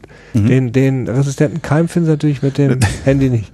Also und so ist es ja wieder dann. Ne? Also es muss einmal ein Abstrich gemacht werden. Das kann aber wiederum die Schwester machen. Ja. Das kann übrigens auch eine machen, die keine Wunschschwester ist. Und so kommt es ja dann. Ne? Wir haben ja sowieso da draußen mehrere Menschen an dem Patienten. Und da muss man sich noch besser als bisher überlegen, was denn jetzt eigentlich wirklich eine gute Abstimmung wäre zwischen denen. Ja. So, das nur zu Ihrer Frage, wie man das kompensieren kann. Oder Klammer auf, wie man es eigentlich überall machen müsste. Ja. Ne? Damit es reicht. Ne? Und wenn es dann immer noch zu wenig ist, dann muss man diese Programme forcieren, die jetzt auch gemacht werden, also wo man da wirklich mehr Ärzte rankriegt. Aber wie kriegt man mehr Ärzte ran? Ja, das funktioniert ja einigermaßen. Ne? Also, die also Hausärzte, die sich niederlassen? Also ja, ja. Wir haben schon müsste man schon Einkommen garantieren, oder? Ja klar, machen die ja. Die kassenärztlichen Vereinigungen, die machen ganze Pakete. Wenn sie äh, aufs Land gehen wollen würden, dann würden sie sich mit der KV mal zusammensetzen mhm. und die würde ihnen eine ganze Reihe von attraktiven Dingen Angeboten machen, die ich nicht ablehnen kann. So nach dem Motto. Ne? Das ist schon so. Aber natürlich, es gibt dann auch da wieder Zwischenlösungen. Ich kann auch mal von einem Krankenhaus aus Leistungen erbringen, ärztliche Leistungen. Ne? Genau wie umgekehrt. Ne? Wenn ich draußen Facharzt sitze, der gut zurechtkommt, warum soll der nicht bei mir im Krankenhaus äh, auch die Patienten angucken? Ne? Solche Modelle gibt's jetzt ja alle auch. Auch Dinge, die früher nicht gingen, durch die, durch die verschiedenen Bundesgesetze Mhm. ist es jetzt möglich, dass ich teilweise als Niedergelassener und teilweise als Krankenhausarzt arbeite. Ach, das ging früher nicht? Das ging alles nicht. Das Irgendwie in meiner Erinnerung gab's das, das dann irgendwie. Äh, das waren Belegärzte. Die gab es Ach, früher das ist auch schon. Aber ich kann jetzt wirklich kein 50 Prozent Krankenhausarzt sein. Rechne also über einen ganz anderen Topf. Ach so. Ja? Und dann gehe ich die anderen 50 Prozent in meine Praxis. Das, das geht erst seit dem Vertragsarztrechtsänderungsgesetz und das ist noch nicht, noch nicht so lange. Was ich mich die ganze Zeit frage ist, ähm, ich rede hier mit einem Epidemiologen und äh, die Abteilung hier heißt Versorgungsepidemiologie. Betrachten Sie das Problem wie eine Epidemie? Ja, das ist, das ist Also ein ist- häufiges Missverständnis. Was eine interessante, also das wäre eine spannende Herangehensweise. Es ist, natürlich ist es eine Epidemie, aber da- sag mal so, die, die Epidemiologie ist nicht nur für Infektionskrankheiten da. Ja. Ne? Was ich habe mit, aber einem- so ich hab mit einem. Diabetesforscher in München gesprochen, der hat gesagt, das ist eine Epidemie. Das sieht aus wie eine Epidemie und wir müssen damit umgehen. als Ja, aber selbst ganz seltene Sachen können epidemiologisch untersucht werden. Aha. Ne? Also Epidemiologie ist die, die Wissenschaft sozusagen von den Krankheiten in einer Bevölkerung. Epidemos. Das heißt also, alles, was mit Nennern zu tun hat. Ne? Also ich sage mal, was weiß ich, es gibt so viel mehr Lungenkrebse jetzt auf einmal in Deutschland. Woran liegt das? Ne? Die Leute rauchen weniger, wieso gibt es mehr Lungenkrebse? Und jetzt kommt der Epidemiologe, der sagt in allererster Antwort, sagt er, ja, es gibt da viel mehr alte Leute. Ja. Die Ja. früher mal geraucht haben. Auch wenn sie nicht geraucht haben. Alleine weil sie älter werden, steigt logarithmisch, also exponentiell das Lungenkrebsrisiko. Wenn ich also in Florida habe ich viel mehr Krebs als, als in ähm, New York City. Mhm. So, obwohl es gleich viele Leute sind. Was an der Altersverteilung liegt. So, dann geht's weiter. Genau was Sie gesagt haben. Wenn die jetzt nicht rauchen, heißt es ja nicht, dass, was ich jetzt rauche, habe ich sozusagen, das ist nicht so entscheidend für das Lungenkrebsrisiko. Aber was ich vor fünf oder zehn Jahren gemacht habe oder noch länger zurück, das ist dann sozusagen heute äh, das Risiko für meinen Lungenkrebs. Oder sagen Sie was anderes, wenn wir nicht immer über Rauchen reden. Äh, die, die Sonnenbrände, die ich als zweijähriges Kind gehabt Ja. habe, die sind heute mein Melanomrisiko. Ja. Nicht die Sonnenbrände, die ich als Erwachsener hatte. Ne? Auch so ein verbreiteter, verbreitetes Missverständnis. Jetzt, ehrlich gesagt, unter uns beiden kann ich mich ruhig verbrennen. Da kriege ich kein Melanom von. Dann kriege ich Basaliome davon. Aha. Und Ne? die wahrscheinlich auch, als wenn ich 105 bin, Äh, oder? da so Basaliome haben wir wirklich viele. Ne? Also der sogenannte weiße Hautkrebs. Ah, die Dinger, ja. Mhm. Die sind sehr, sehr häufig. Also wir haben hier im Krebsregister, ich bin ja auch Leiter des Krebsregisters übrigens in Mecklenburg-Vorpommern, ähm, da haben wir einen, der hat 40 Basaliome schon rausgeschnitten gekriegt. Das ist jetzt ein extremer Fall, ne? aber es ist wirklich sehr häufig. Viel häufiger, viel, viel häufiger als die Melanome. Aha. Zum Glück, muss man auch sagen. Die Melanome, schwarzer Hautkrebs ist ja viel gefährlicher. So, also das heißt, diese Dinge, das machen Epidemiologen. Ja, die Epidemiologen suchen nach den Ursachen und nach den Risikofaktoren von Erkrankungen. Und dabei ist jetzt nicht in erster Linie wichtig, ob die häufig oder nicht sind oder ob die infektiös oder chronisch sind, sondern einfach nur auf der Bevölkerungs- oder auf jedenfalls einer Populationssicht, was der Kliniker ja nicht macht. Ne? Stimmt, der guckt sich die einzelne Erkrankung an. So ja. ist es. Und deswegen ist der Kliniker auch total wichtig und kann aber nicht den Epidemiologen ersetzen. Ja. Umgekehrt wird es auch keiner denken. Ne? Aber die Kliniker sagen, wir haben jetzt so viele von dem und dem. Ne? Wissen aber natürlich nicht so ganz genau, dass da, was weiß ich, 100 Meter weiter hat irgendwas, hat sich verändert. Ja. Zwei neue Altersheime gebaut. Ne? Zack, ist natürlich die Häufigkeit von bestimmten Krankheiten da. Ne? Das ist jetzt nur die einfachen Beispiele. Es geht da viel komplizierter, wenn Sie überlegen, was sind denn jetzt die Risikofaktoren? Wie lange haben wir geredet über Cholesterin? Ne? Stellt sich Bis- raus, war bis- gar nicht so schlimm. Bis ne? heute ist nicht hundertprozentig klar, Ja. in welchem Alter man auf diese Cholesterinsenkung verzichten sollte. Ne? Das gleiche gilt übrigens für den Blutdruck. Hm. Was mache ich so? Wir wissen ziemlich sicher, dass Blutdrucksenkung in jedem Alter Schlaganfälle verhütet. Ja. Ne? So ganz sicher, ob das für die Demenz auch gut ist, wissen wir aber im Moment noch nicht. Blutdruck, Ne? also ob Blutdrucksenkung für die Demenz gut Genau, Okay. also sicher ist, dass hoher Blutdruck ein Demenzrisiko ist. ja. Aber wann wir sozusagen aufhören, den Blutdruck maximal zu senken, bei Demenzpatienten, da sind wir noch ein bisschen am diskutieren. Und das gleiche gilt für andere Sachen eben auch. Ne? Das heißt, der Epidemiologe, der schafft die Faktenbasis für die klinische Medizin. Ohne Epidemiologie hätten sie keine evidenzbasierte Medizin. Hm. Ja, weil sie brauchen immer Gruppen. Ja. Und das ist so ein bisschen was, was die Ärzte, die klinisch tätigen Ärzte zum Teil oder früher vor allen Dingen nicht so gemerkt haben oder wahrgenommen haben. Die haben gesagt, steht auch hier in meinem Buch, ne? Aber dass das, was da in dem Buch steht, alles die Bevölkerungsforscher gewesen sind, das stand, das wussten sie nicht so, ne? Also, das ist aber wichtig. Inzwischen geht das viel besser. Also wir sind anerkannt und achten auch die Kliniker viel mehr. Ne? Die Epidemiologen vor mir, die haben auch natürlich kein gutes Haar an den methodischen Kenntnissen der Kliniker gelassen. Ja. Die konnten alle keine Statistik und so, wussten nicht, was ein T-Wert ist. Also das, das ist natürlich alles Quatsch. Wir haben eine Arbeitsteilung auch da. Ja. Und deswegen sage ich Versorgungsepidemiologie, ja. weil wir eben auch nicht nur einfach Versorgungsforschung im einfachsten Sinn machen, dass wir mal gucken, was ist da so, Wie sondern wir fragen uns, ja, ja ne, genau, sondern wir fragen, warum ist das so? Und was muss ich tun, damit es besser wird? Also Intervention. Ne? Die Königsdisziplin der Versorgungsforschung ist die Interventionsforschung. Dann hat man schon fast klinische Studie. Mhm. Ne? Das ist jetzt nicht Placebo, weil ja äh, ich weiß ja, wenn ich was nicht gemacht kriege, ne? also ist ein bisschen schwierig mit der Verblindung und so. Ja, klar. Aber die Methoden sind ansonsten ähnlich. Und vor allen Dingen, was ja noch wichtiger ist, die Aussagekraft ist ähnlich hoch. Ne? Also unser Demenzprojekt hier ja. mit dem DZNE ist eine bevölkerungsbezogene Interventionsstudie. Prospektiv randomisiert. Ne, das heißt, wenn da was rauskommt, dann liegt es auch wirklich an der Intervention. Wie haben Sie die randomisiert? In der Hausarztpraxis. Also wir ah, haben okay. mhm. Hausärzte gefragt, ob sie mitmachen wollen. Das haben viele gewollt. Also so ungefähr 12, 13 Prozent von allen Hausärzten machen da mit. Mhm. Und dann haben wir gesagt, ihr werdet aber zufällig verteilt auf eine Gruppe, die Business as usual macht. Ja. Usual Care heißt es auch. Und eine Gruppe, die diese Intervention macht. Und nachher, wenn das Studie zu Ende ist, kriegt er natürlich alle Sachen auch. Das heißt, ihr könnt dann gerne auch die Intervention so machen, wie ähm, die anderen das gemacht haben. Ne?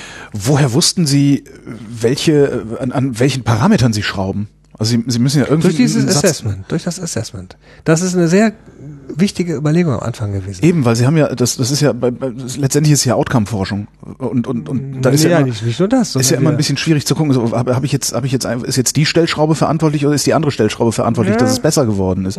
Also, also wie, wie rechnet man da? Also ich würde Sie jetzt loben in der Vorlesung, ne? Ja. Für die gute Frage. Danke. Aber sie bringt eben auch noch eine etwas unvollständige Erkenntnis zum Ausdruck, wie okay. jede Frage.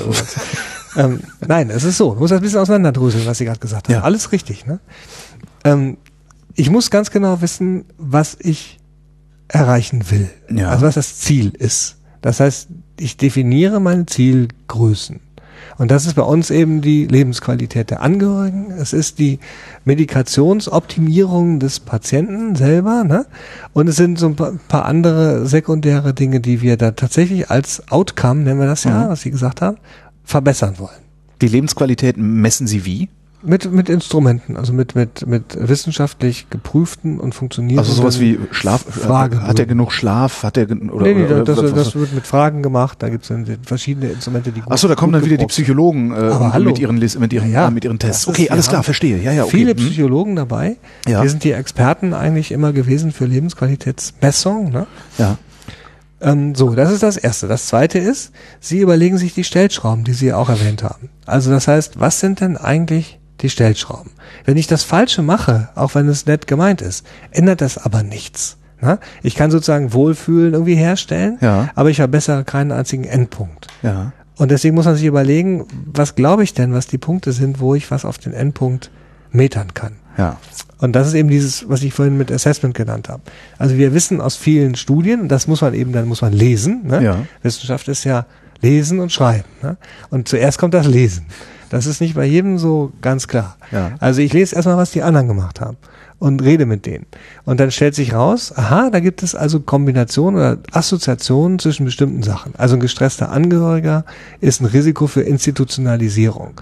Die Leute gehen dann eher ins Heim, wenn der Angehörige krank wird. Ja. So, also versuche ich was zu tun, um rauszufinden, wie ich den, nicht wie rauszufinden, sondern zu verhindern, dass der Angehörige krank wird.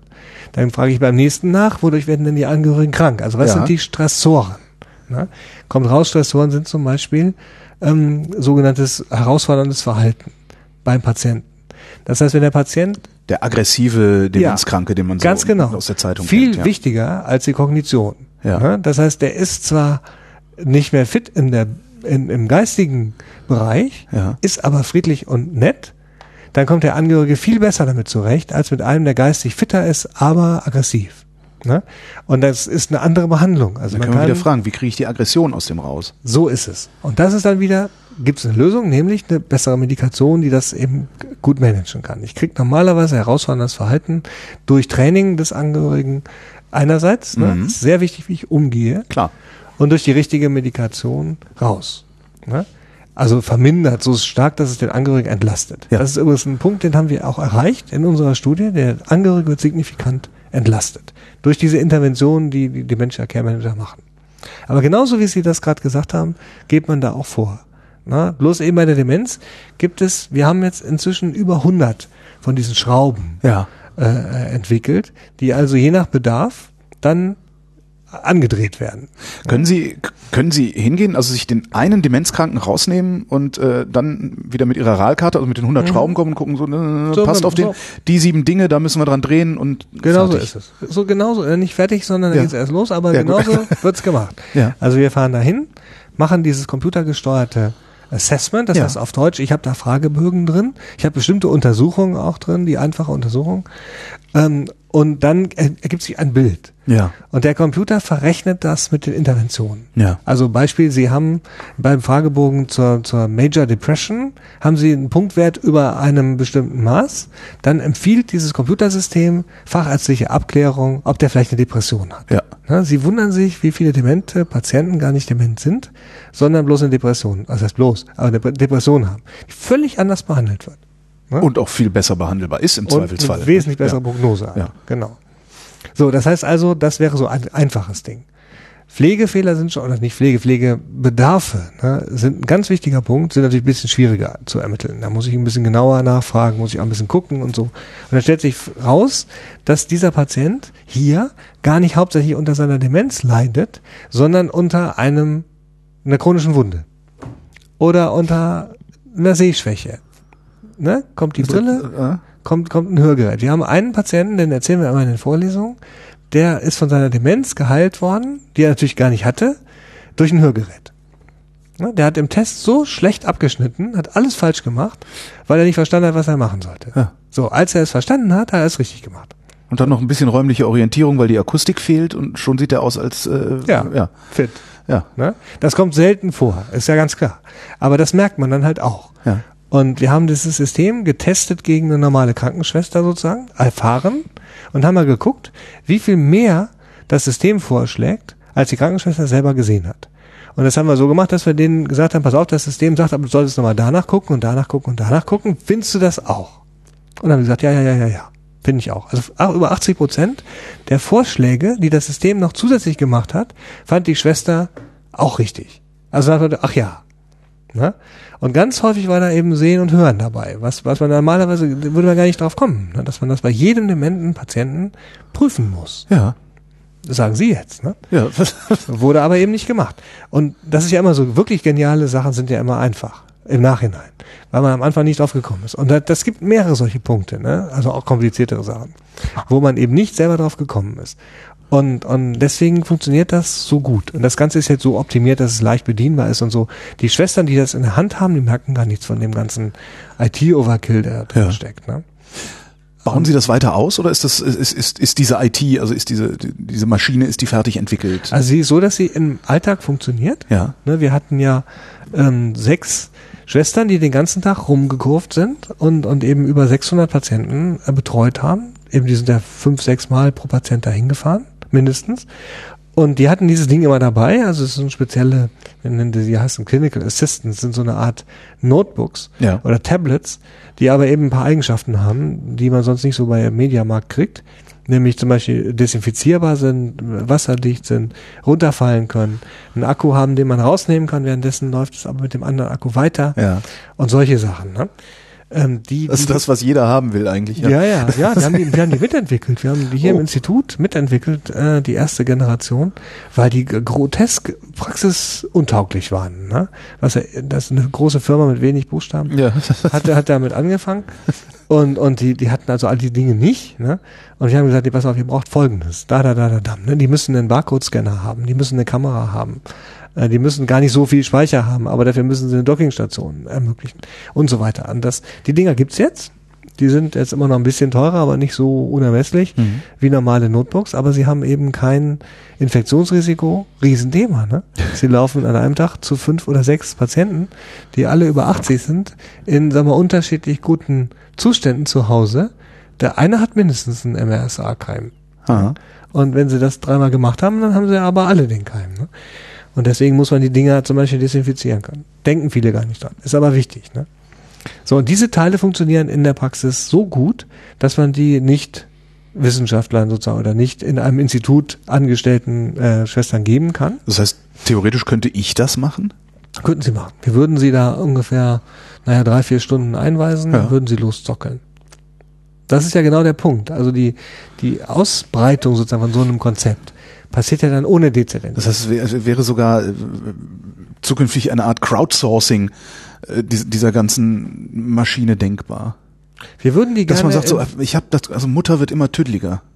ja, Kann ich mir mal, mal so ein als- Gerät ausleihen? Äh, das- so nicht. Also Ja, das, das, aber äh, klar, Sie können das im Internet ja auch irgendwie sich da ganz viele Sachen runterladen, Ja. so, aber das funktioniert natürlich nicht systematisch richtig gut. okay. Sie müssen, Sie müssen dahin, weil die, Sie haben ja nicht den Rest. Ne, Sie haben nicht den pflegerischen Blick. Ja. Sie haben nicht dieses Gefühl für alle anderen Sachen. Ne? Ja. Der kann ja nicht mehr so gut erzählen oftmals, oder zumindest nicht analytisch. Ne? Sie kriegen ja gar nicht raus, ob der Schmerzen hat zum Beispiel. Wie sehen die Zähne aus? Ne? Viele haben Zahnschmerzen und werden deswegen aggressiv oder auffällig. Ne? Wenn man die Zähne behandelt, dann werden die ruhig und freundlich. Und die Lebensqualität steigt natürlich dramatisch. ja, für alle, genau. Und solche Sachen, ne, das, das sind so Dinge, da kommt man als Laie. Also deswegen gibt es ja diese Ausbildung, ne, wie zum Beispiel Krankenschwester und so. Also das, das hat schon Sinn, das zu machen. Aber die Maschine selber bringt jetzt kein großes zusätzliches Problem. Ja. Ne, die hilft mir einfach bei dieser kom völlig komplexen Arbeit. Und wir glauben jetzt in der Forschung, dass man das auch für andere Krankheiten verwenden könnte. Denn sagen wir mal so, Diabetes mit Immobilität, noch eine chronische Wunde dabei, da Bluthochdruck und Stoffwechselentgleisung, ne, da haben sie dann auch langsam nicht mehr den Überblick alleine. So ein Ding kann ihnen da sehr helfen, die Sachen richtig zu sortieren. Ja. Also deswegen glauben wir, dass da noch eine große Zukunft für dieses Interventionsmanagementsystem da ist. Aber das ist jetzt hier für uns ja nicht das Entscheidende, sondern für uns geht es darum, dass es dem Patienten besser geht. Und das haben wir jetzt nachgewiesen. Also nach einem Jahr Follow-up wird wieder ganz genau gemessen, wie wir das immer machen. Wieder in der Häuslichkeit. Ne? Wir fahren ja mit unseren DZNE-Autos da auch rum. Das geht ja gar nicht anders, weil die wohnen ja hier in einer, sagen wir mal, auf viel Platz. Ja. Ähm, und wir haben gezeigt eben, dass es ganz konkrete äh, positive Effekte gibt durch dieses Modell. Wie sind Sie überhaupt auf die initiale Idee gekommen, das so zu machen? Das haben wir zusammen mit dem Kollegen in Rostock entwickelt. Also der ist ja, im Gegensatz zu mir, ist er Demenzexperte schon vorher gewesen. Ja. Na, ich bin ja hier dazu gekommen als Versorgungsforscher quasi und hatte mit Demenz jetzt noch nicht so viel zu tun. Der hat aber ganz genau eben in der Praxis Erfahrung, ein Psychiater, Stefan Teipel, äh, der auch Leiter der Memory Klinik ist in, in der Uni Rostock. Der weiß sozusagen, wo die wo, wo der Schuh drückt Ja. bei, bei den Demenzpatienten der Häuslichkeit. Und der hat gesagt, wir müssten so ein subsidiäres System machen, was quasi dabei hilft, die vorhandenen äh, Unterstützungsmöglichkeiten alle richtig abzurufen, ne, die man eben jeweils im Einzelfall braucht. Hm. Und mit dieser Idee haben wir damals gestartet. Das war auch das, womit wir uns beworben haben als Zentrum vom DZNE. Ne, das letztendlich dann eben auch dazu geführt hat, dass wir das jetzt machen können. Wo Sie frischer Demenzexperte sind. Was ist das eigentlich? Was? Demenz. Demenz ist ein Syndrom. Aha. Äh, also das heißt eine, eine Kombination aus verschiedenen Symptomen. Und im Vordergrund steht die geistige Leistungsfähigkeit, die nachlässt ne, oder eingeschränkt ist. Insbesondere die Erinnerungsfähigkeit, aber später auch weitere geistige ähm, Leistungen. Gibt es da einen typischen Verlauf? Also das, zuerst nimmt die Erinnerungsfähigkeit ab, danach Ja, kann man nicht mehr hören, dann nicht mehr Nee, sprechen. oder- hören oder- geht schon noch lange, aber das, das, das sozusagen die komplexe, abstrakte äh, Denkweise. Die Erinnerung ist das Erste. Ja. Das, weil bei den meisten Demenzformen fängt es mit der Erinnerung an, also Merkfähigkeit. Ne? Und zwar kurzfristige Merkfähigkeit. Das, was früher war, länger her, das wissen sie oft noch besser. Also viele Patienten berichten sogar, dass sie das noch mehr erinnern als am Anfang, also als früher. Weil aber die, die akute Erinnerung sozusagen, die Kurzzeiterinnerung, die ist viel schlechter geworden. Also sie müssen es halt alles dreimal sagen, Ja. Was im Alltag ja viel belastender ist. Mhm. Und die Stories, die sind dann eben von den Jahren lange zurückliegend. Ne, da kommen die alten Geschichten äh, von früher. Die sind da. Ne? Oftmals, aber viel länger auf jeden Fall. Mhm. So, dann gibt es aber eben andere Dinge, so komplexe Denkaufgaben. Ne? Also ein Demenztest, der ganz verbreitet ist, zum Beispiel von 100 immer 7 abziehen. Ne? Gott, das finde ich ja schon anstrengend. ja. Und, und das, da lässt es dann eben nach. Ja. Und, und dann geht's weiter mit den Fähigkeiten im Alltag. Ich muss ja zum Beispiel Finanzen machen. Mhm. Können Sie schon ahnen, das hört auch ziemlich früh auf. Äh, sortiert einkaufen gehen. Ne? Ich muss ja viel merken, ich muss wissen, wo das alles ist, ich muss wissen, was ich, ne, was ich überhaupt brauche und so. Also komplexe geistige Aufgaben werden schwieriger zu lösen. Und das, das ist dann schon im Alltag äh, belastend. Ne? Dann wird dann irgendwann, wenn das weitergeht, die Selbstständigkeit auch geringer. Ja. Ne? Ich kann meine finanziellen Sachen nicht mehr machen, Versicherungsgeschichten und so. Ähm, das, da braucht man eine Kognitionsfähigkeit, die relativ anspruchsvoll ist. Ne? Wissen wir, warum das passiert? Naja, wir wissen zumindest, was im Gehirn äh, passiert. Und das ist eben eine, eine Degeneration der, der Nervenzellen, die wahrscheinlich davon kommt, dass da eben bestimmte Ansammlung von pathologischen äh, Proteinen oder pathologische Ansammlung von diesen Proteinen, die im Gehirn normalerweise vorkommen, aber eben nicht richtig abtransportiert oder abgebaut werden können. Da bin ich jetzt wiederum auch nicht der Experte. Ja. Aber da ist auch noch vieles im Fluss. Also wir, wir forschen da fleißig mit den Kollegen an Modellen rum von, von Zebrafischen oder äh, kleinen Nagetieren, um eben nochmal genau zu wissen, was ist denn jetzt genau der Grund. Ne? Und ganz genau, das weiß ja Christian Haas aus München zum Beispiel, der auch im DCNE-Zentrumsleiter ist, das weiß man eben noch nicht ganz genau. Ne? Es gibt Menschen, die verfolgen die Amyloid-Hypothese und es gibt andere, die verfolgen äh, noch immer andere Hypothesen. Hm. Tatsache ist, wenn das Amyloid entfernt wird, ist die Demenz immer noch da. Ja, so dass wir jetzt heute glauben, das muss ganz am Anfang schon gar nicht erst entstehen. Und so. Also bei der Therapie ist man da auch, ähm, mal, geht man zunehmend auf die frühen Stadien. Ja, aber also, wann wäre ein frühes Stadium? Tja, also 30. 30. Oder mit 40. Also das, ne, deswegen ist das Prädiktive so wichtig. Ja. Da sind wir jetzt ein bisschen in Richtung Rostock gegangen, weil das macht Stefan Teipel. Mhm. Ne? Der macht sozusagen Methoden, um frühzeitig die Risikoleute zu ermitteln. Weil das wären dann eben die, die man auch behandeln müsste. Frühzeitig. Aber was macht er dann? Also in dem Moment, wo er äh, mich als äh, Risikopatienten entdeckt hat, was mache ich dann? Jeden das Tag drei Sudokus?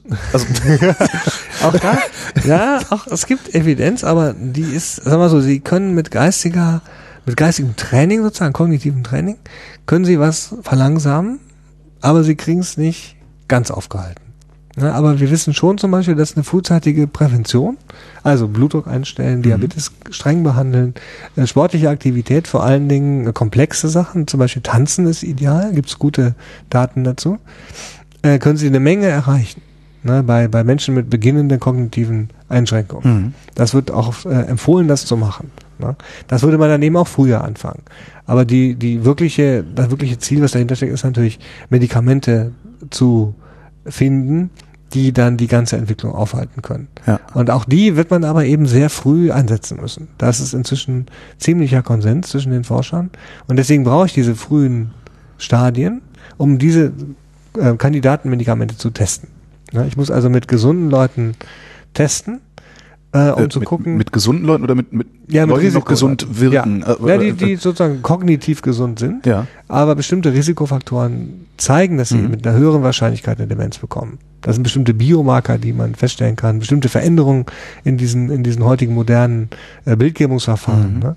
Sie nennen die alle Biomarker, aber also ich würde mal sagen, Veränderungen, die noch keinen Krankheitswert haben, für den Menschen selbst, aber die zeigen, dass das Risiko für eine Demenzentwicklung größer ist als sagen wir, im Durchschnitt. Ja. Diese Leute sind dann diejenigen, mit denen wir die Studien machen müssen. Was denken Sie, wie lange das noch dauern wird, bis wir die Dementia Care Manager äh, ja mehr oder weniger flächendeckend unterwegs haben? Also dass ich im Grunde, also mir, ich habe jetzt auch wieder so ein romantisches Bild davon, dass ich irgendwie einfach nur in gelben Seiten nachschlage unter Dementia Care und dann Frau Schneidereit anrufe, die dann mal vorbeikommt und meine Mutter anguckt. Ja, das muss so sein. Also wir haben, wir haben ein Modellprojekt, gestaltet, das jetzt allerdings leider noch nicht umgesetzt ist, weil da immer eine Krankenkasse mitmachen muss äh, bei den sogenannten Modellprojekten. Und die Krankenkassen tun sich schwer, Aus verschiedenen Gründen, unter anderem, weil sie sowieso sich meistens schwer tun mit irgendwelchen Veränderungen, weil die denken, es wird immer teurer. Egal was wir machen, wird es am Ende teurer. Das ist so ein bisschen so eine, ja, auch so eine Traumatisierungserlebnisse der Krankenkassen. Die haben auch insgesamt viel zu viel äh, zu sagen. Also die, die Krankenkassen können mehr blockieren, als sie blockieren können sollten. Ach. Ähm, ja, natürlich aus naheliegenden Gründen, die auch verständlich sind. Aber dadurch wird der Fortschritt eben wirklich sehr mühsam. Ich dachte, das würde eher über die KVen gehen, das Problem. Das kommt drauf an, die können auch gut blockieren. Ja. Aber die blockieren im anderen Bereich. Okay. Also die KVen haben jahrelang zum Beispiel diese Delegation blockiert. Ja. Ne? Mit allem, was sie konnten. Ne? Bis es dann irgendwann festgestellt haben, es ist zu spät, es kommt jetzt. Dann waren sie sofort schon immer dafür und haben dann eben die äh, MFA-Ausbildung Mhm. äh, erfunden. Und die heißen dann eben jetzt nicht mehr Agnes, sondern jetzt heißen sie Vera. Es ist aber im Prinzip das gleiche in grün. Das ist ein- ist auch ein Akronym für irgendwas vermutlich, ne? Ja, ja, okay. genau. Versorgungsassistentin in der Haushaltspraxis. Ah, okay. Äh, das ist alles okay, ne? Aber sie konnten natürlich nicht so richtig zugeben, dass das, wo sie so lange dagegen waren, dass sie da plötzlich dafür sind. Also haben sie gesagt, nee, da sind wir immer noch dagegen, ne? Wir machen jetzt bloß das Gleiche in Grün und so. So ist es halt immer, ne? Ja. Aber es wird, wird im Gesundheitssystem wird viel blockiert und gemauert, ähm, weil einfach das System ja an sich so starr ist. Jedes Mal, wenn ich was ändere, verliert ja irgendeiner was. Ja. Und deswegen ist der Konsens immer, wir lassen es so, wie es ist. Ne? Und da muss dann der Staat kommen. Das ist aber ein ganz anderes großes Thema. Ne? Wenn sich was ändern soll, die letzten, sagen wir mal, zehn Jahre haben sich alle wesentlichen Änderungen kamen vom Staat. Also durch Gesetze. Ne? Durch Gesundheitsstrukturgesetze. Angefangen mit Seehofer damals, ne? Äh, aber eben jetzt inzwischen wirklich sehr moderne, kluge, abgestimmte Gesetze. Seit den letzten so drei, vier Ministerien ähm, war das war das gut, auch kontinuierlich. Es gab also nicht hier so wie bei Trump, ne? War es erstmal alles wieder rückgängig, Ja. sondern äh, über die Parteien hinweg äh, eine, sagen wir mal jetzt nicht unbedingt ruckelfreie Kontinuität, aber eine kom also das war kompatibel, was die gemacht haben. Warum passiert das auf einmal so? Also warum klappt das auf einmal? Ist Weil die Leute vernünftig geworden sind. Ach so. Also die Ideologie ist weniger Ja. äh, geworden, was aus, ich glaube, das liegt an einer allgemeinen Abrüstung, sozusagen. Die Schwestern waren ja auch nicht gerade äh, zimperlich ne, Mhm. mit der Beschimpfung der, der Ärzte. Das ist besser geworden. Die Ärzte sind bescheidener, weil sie es eben draußen sehen, die kriegen den Versorgungsauftrag nicht mehr überall realisiert. Das heißt, wir müssen schon mal irgendwie mal was Konstruktives auch tun, nicht immer nur Ja. Besitzstandswahrung. Und die jungen Leute haben keinerlei Problem damit. Ne? Also meine Studenten, die sagen, wie jetzt, verstehe ich jetzt nicht, wieso ist denn das ein Problem mit den Schwestern? Ne? Also wir haben hier interprofessionelles Lernen jetzt eingeführt. Das heißt, völlig revolutionär gibt es jetzt mehrere Kurse, wo Schwesternschülerinnen, also Krankenpflegeschüler, mit Medizinstudenten zusammen unterrichtet werden. Ne? Wo eigentlich jeder doch sofort sagen würde, ja sicher, warum? Da haben wir den warum? Innovationspreis für gekriegt, einen, einen bundesweiten Innovationspreis für interprofes interprofessionelles Lernen. Und ich habe in meiner Dankesrede gesagt, das ist eigentlich schon ganz schön bezeichnend, dass man für etwas, was man seit 100 Jahren hätte machen sollen, äh, heute, aber so war es halt. Ja. Inzwischen ist das aber, sag mal, auch das kommt an. Ne? Mhm. Also wir kommen weiter damit. Wir sind ja in der Allianz für Menschen mit Demenz auch äh, aktiv für das DZNE. Und die denken in diese Richtung. Ne? Die sagen ganz genau, nee, pass mal auf, neue Arbeitsteilung, äh, Einbeziehung von anderen Professionen in die Behandlung. Ne? Eben bis hin zur Substitution. Bei unseren, also das heißt, der, der Arzt delegiert nicht nur und sagt, mach das, sondern der Arzt sagt, diesen ganzen Bereich, den übergebe ich dir. Ne? Und du rechnest das auch selber ab. Mhm. Bei Wundschwester hatten wir schon, ne? Äh, aber auch bei der Demenzversorgung würde das gehen. Wir haben also natürlich genau mitgeschrieben, welche Tätigkeiten dann die äh, Schwestern selber machen und welche der Arzt übernimmt. Und über 70 Prozent der Tätigkeiten übernimmt die Schwester selber. Ne? Kann man sich ja fragen, wieso mussten da noch delegiert werden? Ne? Und so, das würden wir also im nächsten Projekt sicher versuchen, dass wir sagen, hier gibt es eine Arbeitsteilung, eine Schnittstelle, wo der Arzt sagt, pass auf, ich mache den Medikamentenoptimierungskram, Ja. das kann ich besser. Und du machst hier draußen die Pflegeversorgung äh, Versorgung von diesem Patienten und äh, unterstützt den Angehörigen noch ein bisschen. Das machst du. Und dann reden wir wieder. Ja, und überlegen, wie wir das nächste Mal sozusagen unsere Arbeit wieder aufteilen. Da wird's hingehen. Ne? Und da haben eben die jungen Leute, die Studenten hier, die sagen, ja, natürlich geht's dahin. Ne? Die, die vor 20 Jahren haben gesagt, seid ihr wahnsinnig, ne? Das haben wir ja die Ärzte abgeschafft Ja. und genau. Das, also das, das ist viel besser, viel besser geworden. Da bin ich auch froh, ne? weil das war also nicht einfach, in diesem System hier äh, Delegation einzuführen. Das habe ich ja schon erzählt. Ne? Mhm. Da, also ich hatte jetzt nicht direkt Hausverbot, äh, aber ich hatte schon, war schon Persona non grata, sagen wir mal so. Inzwischen bin ich wieder geschätztes, geschätzter Kollege. Als Sie Arzt geworden sind, haben Sie mit all dem gerechnet? Nee, nein. Also ich bin, ich bin Arzt geworden, weil ich dachte, das ist der wichtigste Beruf, den es überhaupt gibt. Das denke ich irgendwie, also ich denke mal, dass es der tollste Beruf ist. Ne? Total vielseitig, total nachdenklich. Und ich habe mich immer gefragt, warum? Ne? Warum ist das so? Ja.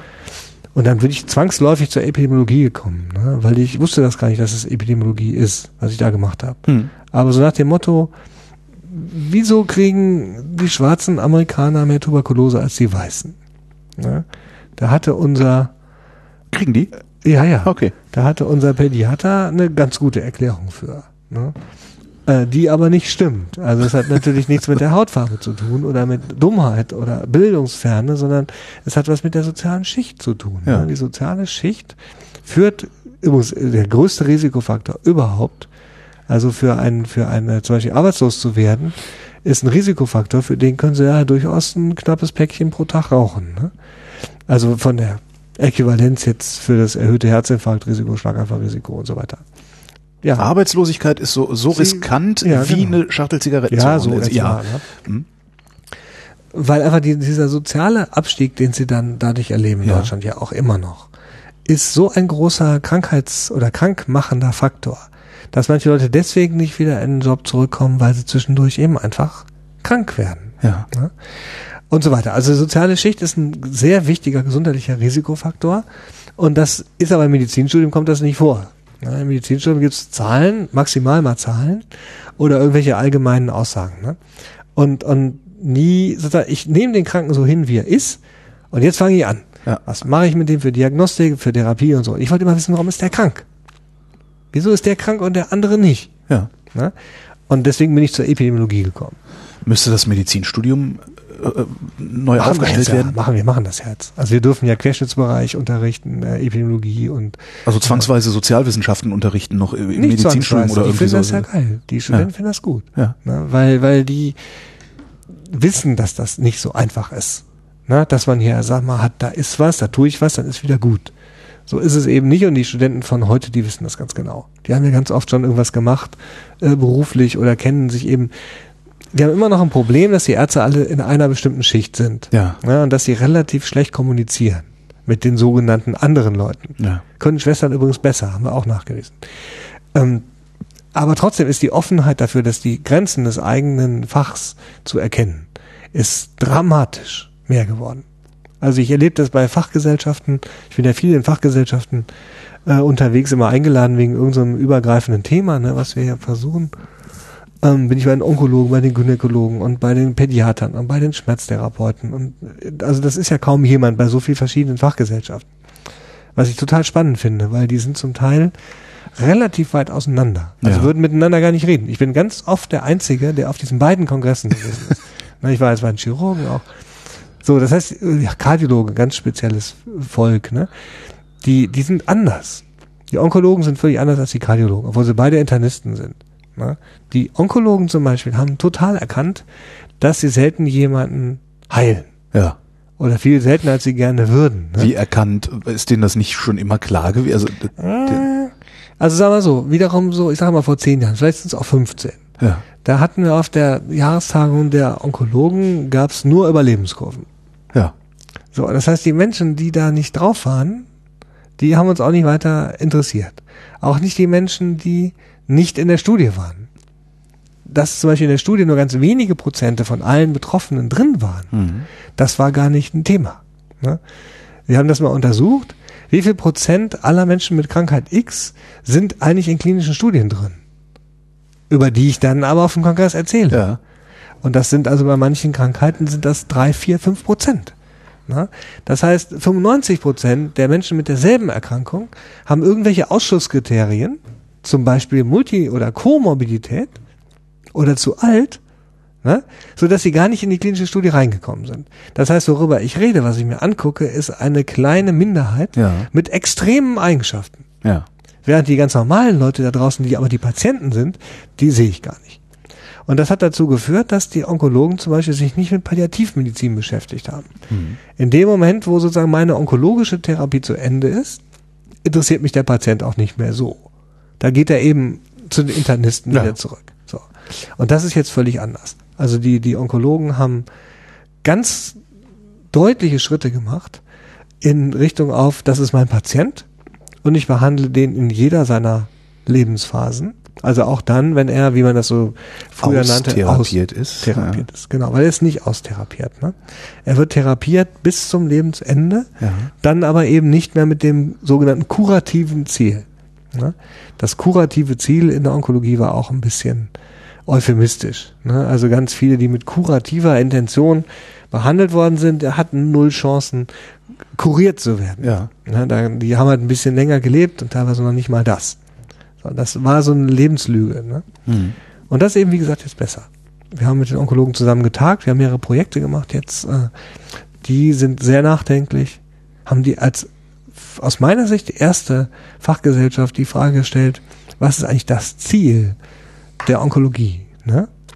Und das ist schon, ist schon lange her jetzt. Ne? Aber ich war da an der Tagung. Aber es ist halt wirklich eine gute Frage, ne? Die Was- Frage ja. ist total wichtig, die wir uns einfach viel zu wenig stellen. Ne? Weil wenn ich weiß, was das Ziel ist, dann kann ich auch optimieren. Dann kann ich übrigens auch messen, ob es geklappt hat. Mhm. Ne? Wie messe ich Qualität? Ich habe vorgeschlagen bei Herrn Gröhe, beim Minister Gröhe, Qualität misst man, indem man vorher sagt, was man erreichen will und hinterher vergleicht das, was man erreicht hat, mit dem, was man vorher gesagt hat. Ja. Dieser Abstand, das ist Qualität. Der muss möglichst Da klein muss man sein. nur mal in der Automobilindustrie gucken, die machen das seit 50 Jahren so. Ja, aber in der Medizin nicht. Aha. Ne? Weil nämlich Sie mit Ihrem Blutdruck, Sie wollen was anderes erreichen, als die Lady nebenan mit ihrem Blutdruck. Ja. Oder nehmen wir lieber mal mit der kognitiven Einschränkung. Ne? Oder mit der Multimobilität. Sie wollen gerne wieder wandern können, weil Ja. Sie immer gewandert sind. Dann kriegen Sie viel eher ein neues Knie, mit allen Komplikationen, die das hat bei Demenzen oder Risiken, als die demente Patientin neben Ihnen, die lieber in Ruhe möglichst lange zu Hause bleiben will. Ja. Die kriegt dann zum Beispiel eine Therapie von ihrer Inkontinenz, damit sie nicht deswegen ins Heim kommt. Und so können sie sich die Fälle zusammenschrauben. Ne? Das heißt also auch der Therapieerfolg ist bei Ihnen ja in Metern zu messen oder Kilometern und bei dieser Frau in Wochen Ja. oder Monaten. Ne? Und das ist eben das, was ich sage. Es gibt nicht den Outcome-Parameter, an dem ich optimiere, sondern es gibt ein Behandlungsziel. Und jetzt kommt ja die nächste Schleife, die genauso wichtig ist, dass ich mit dem Patienten zusammen ermitteln muss als Arzt. Ne? Wenn ich fünf Krankheiten habe, dann kann ich nicht alle fünf Krankheiten gleich gut behandeln, weil die sich gegenseitig in die Quere kommen. Die Medikamente, die gegen die eine helfen, schaden bei der anderen. Ja. So, muss ich also wissen, was jetzt entscheidend ist. Worunter leide ich denn am meisten? Was ist denn sozusagen meine limitierende Erkrankung? Ne? Weshalb kann ich nicht mehr, was ich will? Und das ist auch was ganz anderer Kram, als wir hauptsächlich tun. Ne? Also Mhm. die bereits erwähnte Das ist ja eher, ist das ja fast schon, schon, das ist eigentlich ein psychotherapeutischer Ansatz. Nein, es ist ein Also- menschlicher Ansatz. Ja. Ne? Auch die Psyche ist Aber ich kenne, natürlich ich kenne natürlich diese Fragestellung, die, die, die sehe ich viel eher bei Psychotherapeuten, als ich die bisher bei normalen Ärzten das gesehen macht habe. jeder Hausarzt. Das macht jeder Hausarzt auf seine Weise. Ne? Ja, gut. Weil ich ja, ja vielleicht merke ich es nur nicht, wie meine Hausärztin das mit mir macht. Das Sie sind ja das- nicht so einer, bei Ihnen ist das ja noch klar. Sie haben ja eine Sache, die Sie behandeln wollen, na, wenn Sie zum Arzt gehen. Sie haben ja irgendein Problem, was man dann, was im Vordergrund steht. Na, Sie sind ja kein Chroniker in dem Sinne. Ja. Na, aber wenn Sie dann mal so nochmal 30 Jahre älter sind, dann reden wir anders. Na? Dann, dann ist eben zum Beispiel die Behandlung der Depressivität oder Depression bringt so viel mehr Lebensqualität, dass Sie dann zum Beispiel auf die Blutdruckeinstellung können Sie mal nach hinten schieben. Ja. Ne? Das Weglassen von äh, irgendwelchen Schlafmitteln äh, macht ihre Kognition auf einmal besser. Und sie können dann auf einmal wieder selbsttätig die, sich zurechtfinden draußen. Ne? Dann kriegen sie noch einen Rollator, dann laufen sie plötzlich wieder, weil sie keine Angst mehr haben, dass sie hinfallen. Ne? Sie machen ein bisschen Koordinationstraining, dann können sie wieder selber ihr Essen zubereiten. Ich mach's nur ein bisschen plakativ. Ne? Aber so ist es ja. Ja. Und diese Art von Herangehensweise, die ist heute viel populärer bei den Ärzten als noch vor vielen Jahren. Also als ich studiert habe, da gab es noch ein Rezeptblock. Ne? Also ich habe hier Folgendes, dann, wir haben schon gelernt, wie man gut diagnostiziert und so. Wir haben aber nicht gelernt, dass da fünf Krankheiten auf einmal sind. Das ist mir erst hinterher klar geworden. Wir haben Fälle gelernt, die in der Natur kaum vorkommen. Also der Patient mit der einen Krankheit. Mhm. Ne? Und da wird eben das und das gemacht, das konnten wir ja früher auch schon. Also ich habe ja schon viel gelernt in Bonn von meinen Lehrern. Aber diese umfassende, sagen wir, Management, Begleitung, Symptomkontrolle, ne? Das, das hatten wir so nicht. Also unsere Kriterien waren immer krankheitsbezogen Ja. und nicht patientenbezogen. Und da müssen wir eben heute hin. Ne? Manche Patienten haben überhaupt kein Problem mit irgendeiner Krankheit, die ich total wichtig finde. Ne? Das stört die gar nicht. Aber was anderes, was ich gar nicht wichtig finde, stört die viel mehr. Ne? Die Wunde ist zum Beispiel so ein Beispiel. Ne? So, eine, so eine Wunde, die nervt schon ziemlich im Jo. Alltag. Ne? Ja. Während möglicherweise irgendein verrutschter Laborwert, äh, pff, ne? so, und da, da müssen wir eben mehr dran. Das machen die Geriater, ne? Das, die Geriater haben das als Erste gemacht. Die haben gesagt, nee, nee, weg mit dem Pathologiezeug. Mhm. Hier geht's darum, was beeinträchtigt den Patienten denn am meisten. Ne? Und alles mehr als fünf Medikamente ist Körperverletzung. Und so, ne? Also die Geriater sind schon revolutionär, ne? Was jetzt dazu kommt, sind die Palliativmediziner, Ja. die auch in der Demenz eine wichtige Rolle spielen. Wäre noch mal wichtiger wahrscheinlich, oder? Weil wir Die immer älter werden und immer werden auch kränker am selbstbewusster, ne? Sie werden selbstbewusster, sagen hier, wir sind genauso Ärzte wie die anderen. Wir sind jetzt nicht hier die Todesbegleiter, ne, sondern wir machen Intensivmedizin in der Häuslichkeit. Total wichtig für die Lebensqualität, für die Stabilisierung. Die Palliativmedizin, auch die, die, die spezialisierte ambulante Palliativmedizin, die jetzt ja gar nicht so lange gibt, erst seit vier, fünf Jahren ist die erst eingeführt und wird jetzt vergütet, ist eine super Maßnahme. Ne? Und die kommt ins Haus. Da muss ich nicht hin. Was wird die nächste Revolution, die Sie anschieben? Ja, also Ja. ich glaube, die Arbeitsteilung ist eine Revolution. Dass man sozusagen die, die primäre Zuordnung zu einer Berufsgruppe, bei der man dann lebenslang bleibt und bestimmte Dinge nie darf und andere Sachen nur ich darf, das wird, glaube ich, verschwinden. Das ist eine der Revolutionen oder Megatrends. Ne? Ja. Der andere Megatrend ist das, was wir gerade gesagt haben. Der Patient bestimmt die Richtung. Da müssen wir mehr hin. Äh, das tun wir noch nicht. Ne? Die nächste Revolution wird sein, wir machen nicht mehr alles, sondern wir priorisieren. Wir überlegen, was ist das größte Problem, das gehe ich an. Ne? Dann gehe ich vielleicht das zweitgrößte an und den Rest den beobachten wir mal. Ne? Ähm, dann gibt es eine Revolution sozusagen der Einbeziehung von anderen Lebensbereichen. Ich habe eben nicht nur eine Krankheit, sondern das größte Problem ist meine Immobilität. Und die ist nur ein Problem, weil kein Bus fährt. Also so, ne? Mhm. Die, die Daseinsfürsorge und Vorsorge muss, muss größer gedacht werden. Die Planungsbereiche gehören zusammengelegt. Ich darf keine Krankenhausplanung machen ohne eine Infrastrukturplanung. Ist ja jedem klar, ist aber trotzdem so, ne? Wenn, wenn ich eine Schule zumache, weil zu wenig Kinder da sind, muss ich aber den Schulbus einführen, der dann die Kinder, die noch da sind, zur anderen Schule fährt. Das kann teurer sein und schwieriger, als die Schule auch dann offen zu lassen, wenn sie eigentlich schon zu klein ist. So, diese beiden Planungen sind aber unabhängig voneinander. Ja, das heißt, die Schule wird erstmal zugemacht und dann kommt die Verkehrsplanung und sagt, äh, da brauche ich ja einen Bus. So, ne?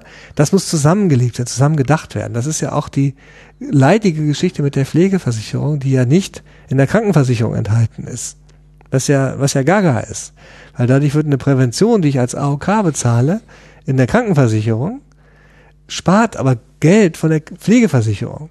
Das heißt, ich zahle drauf und die gewinnt. Ja. Ne, kannst du mit der Rente genauso machen. Es ist ja völlig bescheuert, dass ich als GKV, also als, als gesetzliche Krankenversicherung, Dinge tue, die dazu führt, dass die Rente Geld spart. Also die Rentenversicherung dann. So, und das heißt, diese Sozialgesetze müssen Vereinheitlicht integriert werden. werden. Integriert, ja. Ein, ein, das ist revolutionär. Ne? Aber da brauchen wir noch ein paar Jahrzehnte für, oder? Ich hoffe nicht. Also ich hoffe, das geht schneller. Weil bei der Prävention sehen Sie es ja ganz krass. Die Prävention nützt ja nicht mir als Kasse. Ne? 500 Millionen Euro pro Jahr sind jetzt nach dem Präventionsgesetz für Präventionsleistungen reserviert. Ne? Was machen wir damit? Ne? Und so, also das sind so, ich glaube, da gibt's noch zwei, drei andere Sachen, die, die ehrlich gesagt es total spannend machen. Welche wären das noch? Naja, also Wir haben gerade gesagt, die Planung wird auf den Kopf gestellt. Ne? Ja. Wir müssen Planung unabhängig von irgendwelchen Bedarfszahlen machen. Wir müssen es regional angehen. Das heißt, da, wo regional irgendwas ist, muss ich das mit einberechnen. Zum Beispiel ein Demenznetzwerk, jetzt mal für uns, ne? würde dann dazu führen, dass ich etwas weniger Demenz äh, beim Hausarzt brauchen würde. Umgekehrt, wo kein Demenznetzwerk ist, muss ich nicht nur einen Hausarzt hinsetzen, sondern muss ein Demenzwerk gründen. Mhm. Ne? Und, und das kann man jetzt weiterspinnen. Ne? Wo das Krankenhaus zu klein ist, da müssen ja vielleicht fünf Niedergelassene sich zusammentun und zusammen äh, das betreiben in diesem Krankenhaus, was da noch gebraucht wird. Und die anderen Abteilungen werden eben ausgelagert und sind dann im Nachbarkrankenhaus. Ne? Oder ich stelle ein Krankenhaus um von der Akutversorgung auf eine geriatrische Versorgung. Das machen wir hier gerade ganz konkret. Die Standorte können ja, sollen ja auch erhalten bleiben. Aber ich kann natürlich nicht ein Krankenhaus mit acht Abteilungen führen, wenn die alle nur zu 70 Prozent ausgelastet sind oder weniger. Das heißt, ich baue das ganze Ding um und die Leute, die dann nach wie vor immer diese akuten Behandlungen noch brauchen würden, die werden eben in der strukturierten Art und Weise im Nachbarkrankenhaus behandelt. Das, das kann man ausrechnen, dass man das machen muss, ne, weil die Vorhaltekosten einen sonst auffressen. Wir haben das mit Pädiatrien gemacht. Drei Pädiatrien, jeweils so ungefähr 40 Kilometer auseinander, mit unserer Region hier, ne, also genau gerechnet lineare Modellierung und so mit den Gesundheitsökonomen zusammen. Sie haben nur eine einzige Möglichkeit, kostendeckend pädiatrische Versorgung zu machen. Und das ist, wenn zwei von den drei Dingern zugemacht werden. Wenn nur eins zugemacht wird, zahlen sie drauf. Ja. Äh, wenn gar keins zugemacht wird, zahlen sie noch mehr drauf. Und das geht so weit, dass das Krankenhaus A pro Fall, den das Krankenhaus B nicht behandelt, dem Krankenhaus B 500 Euro überweisen könnten. Dann wäre es immer noch lukrativ für das Krankenhaus A. Sie verstehen meinen Punkt, ne? Ja. So, das ist ein völlig queres Denken, Ja. weil das Krankenhaus A ist ja private Kette 1, Krankenhaus B ist private Kette 2 und das Krankenhaus C ist die Uniklinik Greifswald. Ne? Ja. Oder so. So, was mache ich denn jetzt? Ich kann ja nicht der Privatkette sagen, mach dein Krankenhaus zu. Ne? Das Warum heißt- eigentlich nicht? Ja, weil die private Kette aus ganz anderen Gründen, die jetzt relativ wenig mit dem Krankenhaus B und C zu tun haben, gerne möchte, dass das so und so ist. Ne, weil sie ja Investitionsplanung hat und, und weil sie bestimmte Patientenströme generieren will und so weiter. Das ist wahrscheinlich auch noch eins der Hauptprobleme, wo wir ran müssen, ne? Also Gesundheit als Ware. Die Kommerzialisierung, Ökonomisierung der, des, der, der gesundheitlichen Versorgung ist aus meiner Sicht, und da bin ich ja mit vielen Versorgungsforschern einig, ein Kernproblem. Ja. ähm, was, was wir durch diese, sagen wir, relativ ungesteuerte Privatisierung und den sogenannten Wettbewerb ähm, generiert haben. Ja? In Ist- Anklam haben sie keinen Wettbewerb. Da sind sie froh, wenn sie ein Krankenhaus Ja. haben. Ist dieses, äh, ist, ist dieses, wie nennt man das, dieses Rad nochmal zurückzudrehen? Oder haben wir uns, haben wir da den Karren in den Dreck gefahren und kriegen den nicht mehr wieder raus? Also das haben wir auf jeden Fall schon mal erstmal. Ob das zurückzudrehen ist, ist eine etwas schwieriger zu beantwortende Frage. Also was heißt zurückgedreht? Wir wollen ja kein sozialistisches, einheitliches Gesundheitssystem. Das brauchen wir nicht unbedingt. Hat auch nicht überall gut funktioniert. Obwohl es da Beispiele gibt, wo staatliche Systeme ganz gut funktionieren. Mhm. Aber wir brauchen natürlich eine Planung. Und die Planung ist nicht stark genug. Ne? Ich muss schon sagen, du pass mal auf, bei aller Liebe, das Ding da, Kriegst das wird jetzt genehmigt. nicht mehr gefördert. Oder Ja. du kriegst es sogar noch nicht mal genehmigt. Genau. Ja. Und das, das haben wir, diese Möglichkeiten haben wir als Staat im Moment noch nicht. Also der Staat darf erstmal seit, glaube ich, zwei oder drei Jahren überhaupt erst bei der Planung mitmachen. Mhm. Ne, bis dahin war das nur die Selbstverwaltung. Also Kassen, Ärzteschaft ähm, und, und, äh, und Krankenhausgesellschaft. Ne? Die sind aber nicht ganz neutral. Eben. Aber wer ist neutral? Der Staat ist im Zweifelsfall ja auch nicht neutral. Ja, aber der vertritt zumindest die Interessen der Bürger. Richtig. Und kann sich zumindest argumentativ auf ihre Forschung, also oder auf ihre und ähnliche Forschung stützen. Das ist ja dadurch, dass der Staat jetzt mehr dabei ist, also die Kommune vor allen Dingen und das, das Landesministerium. Dadurch sind die anderen plötzlich auch aufmerksamer Mhm. auf Daten. Ne? Und das ist vielleicht die allerwichtigste äh, Revolution überhaupt, dass wir ein, ein evidenzbasierte Versorgung brauchen. Nicht nur evidenzbasierte Leitlinien. Ne?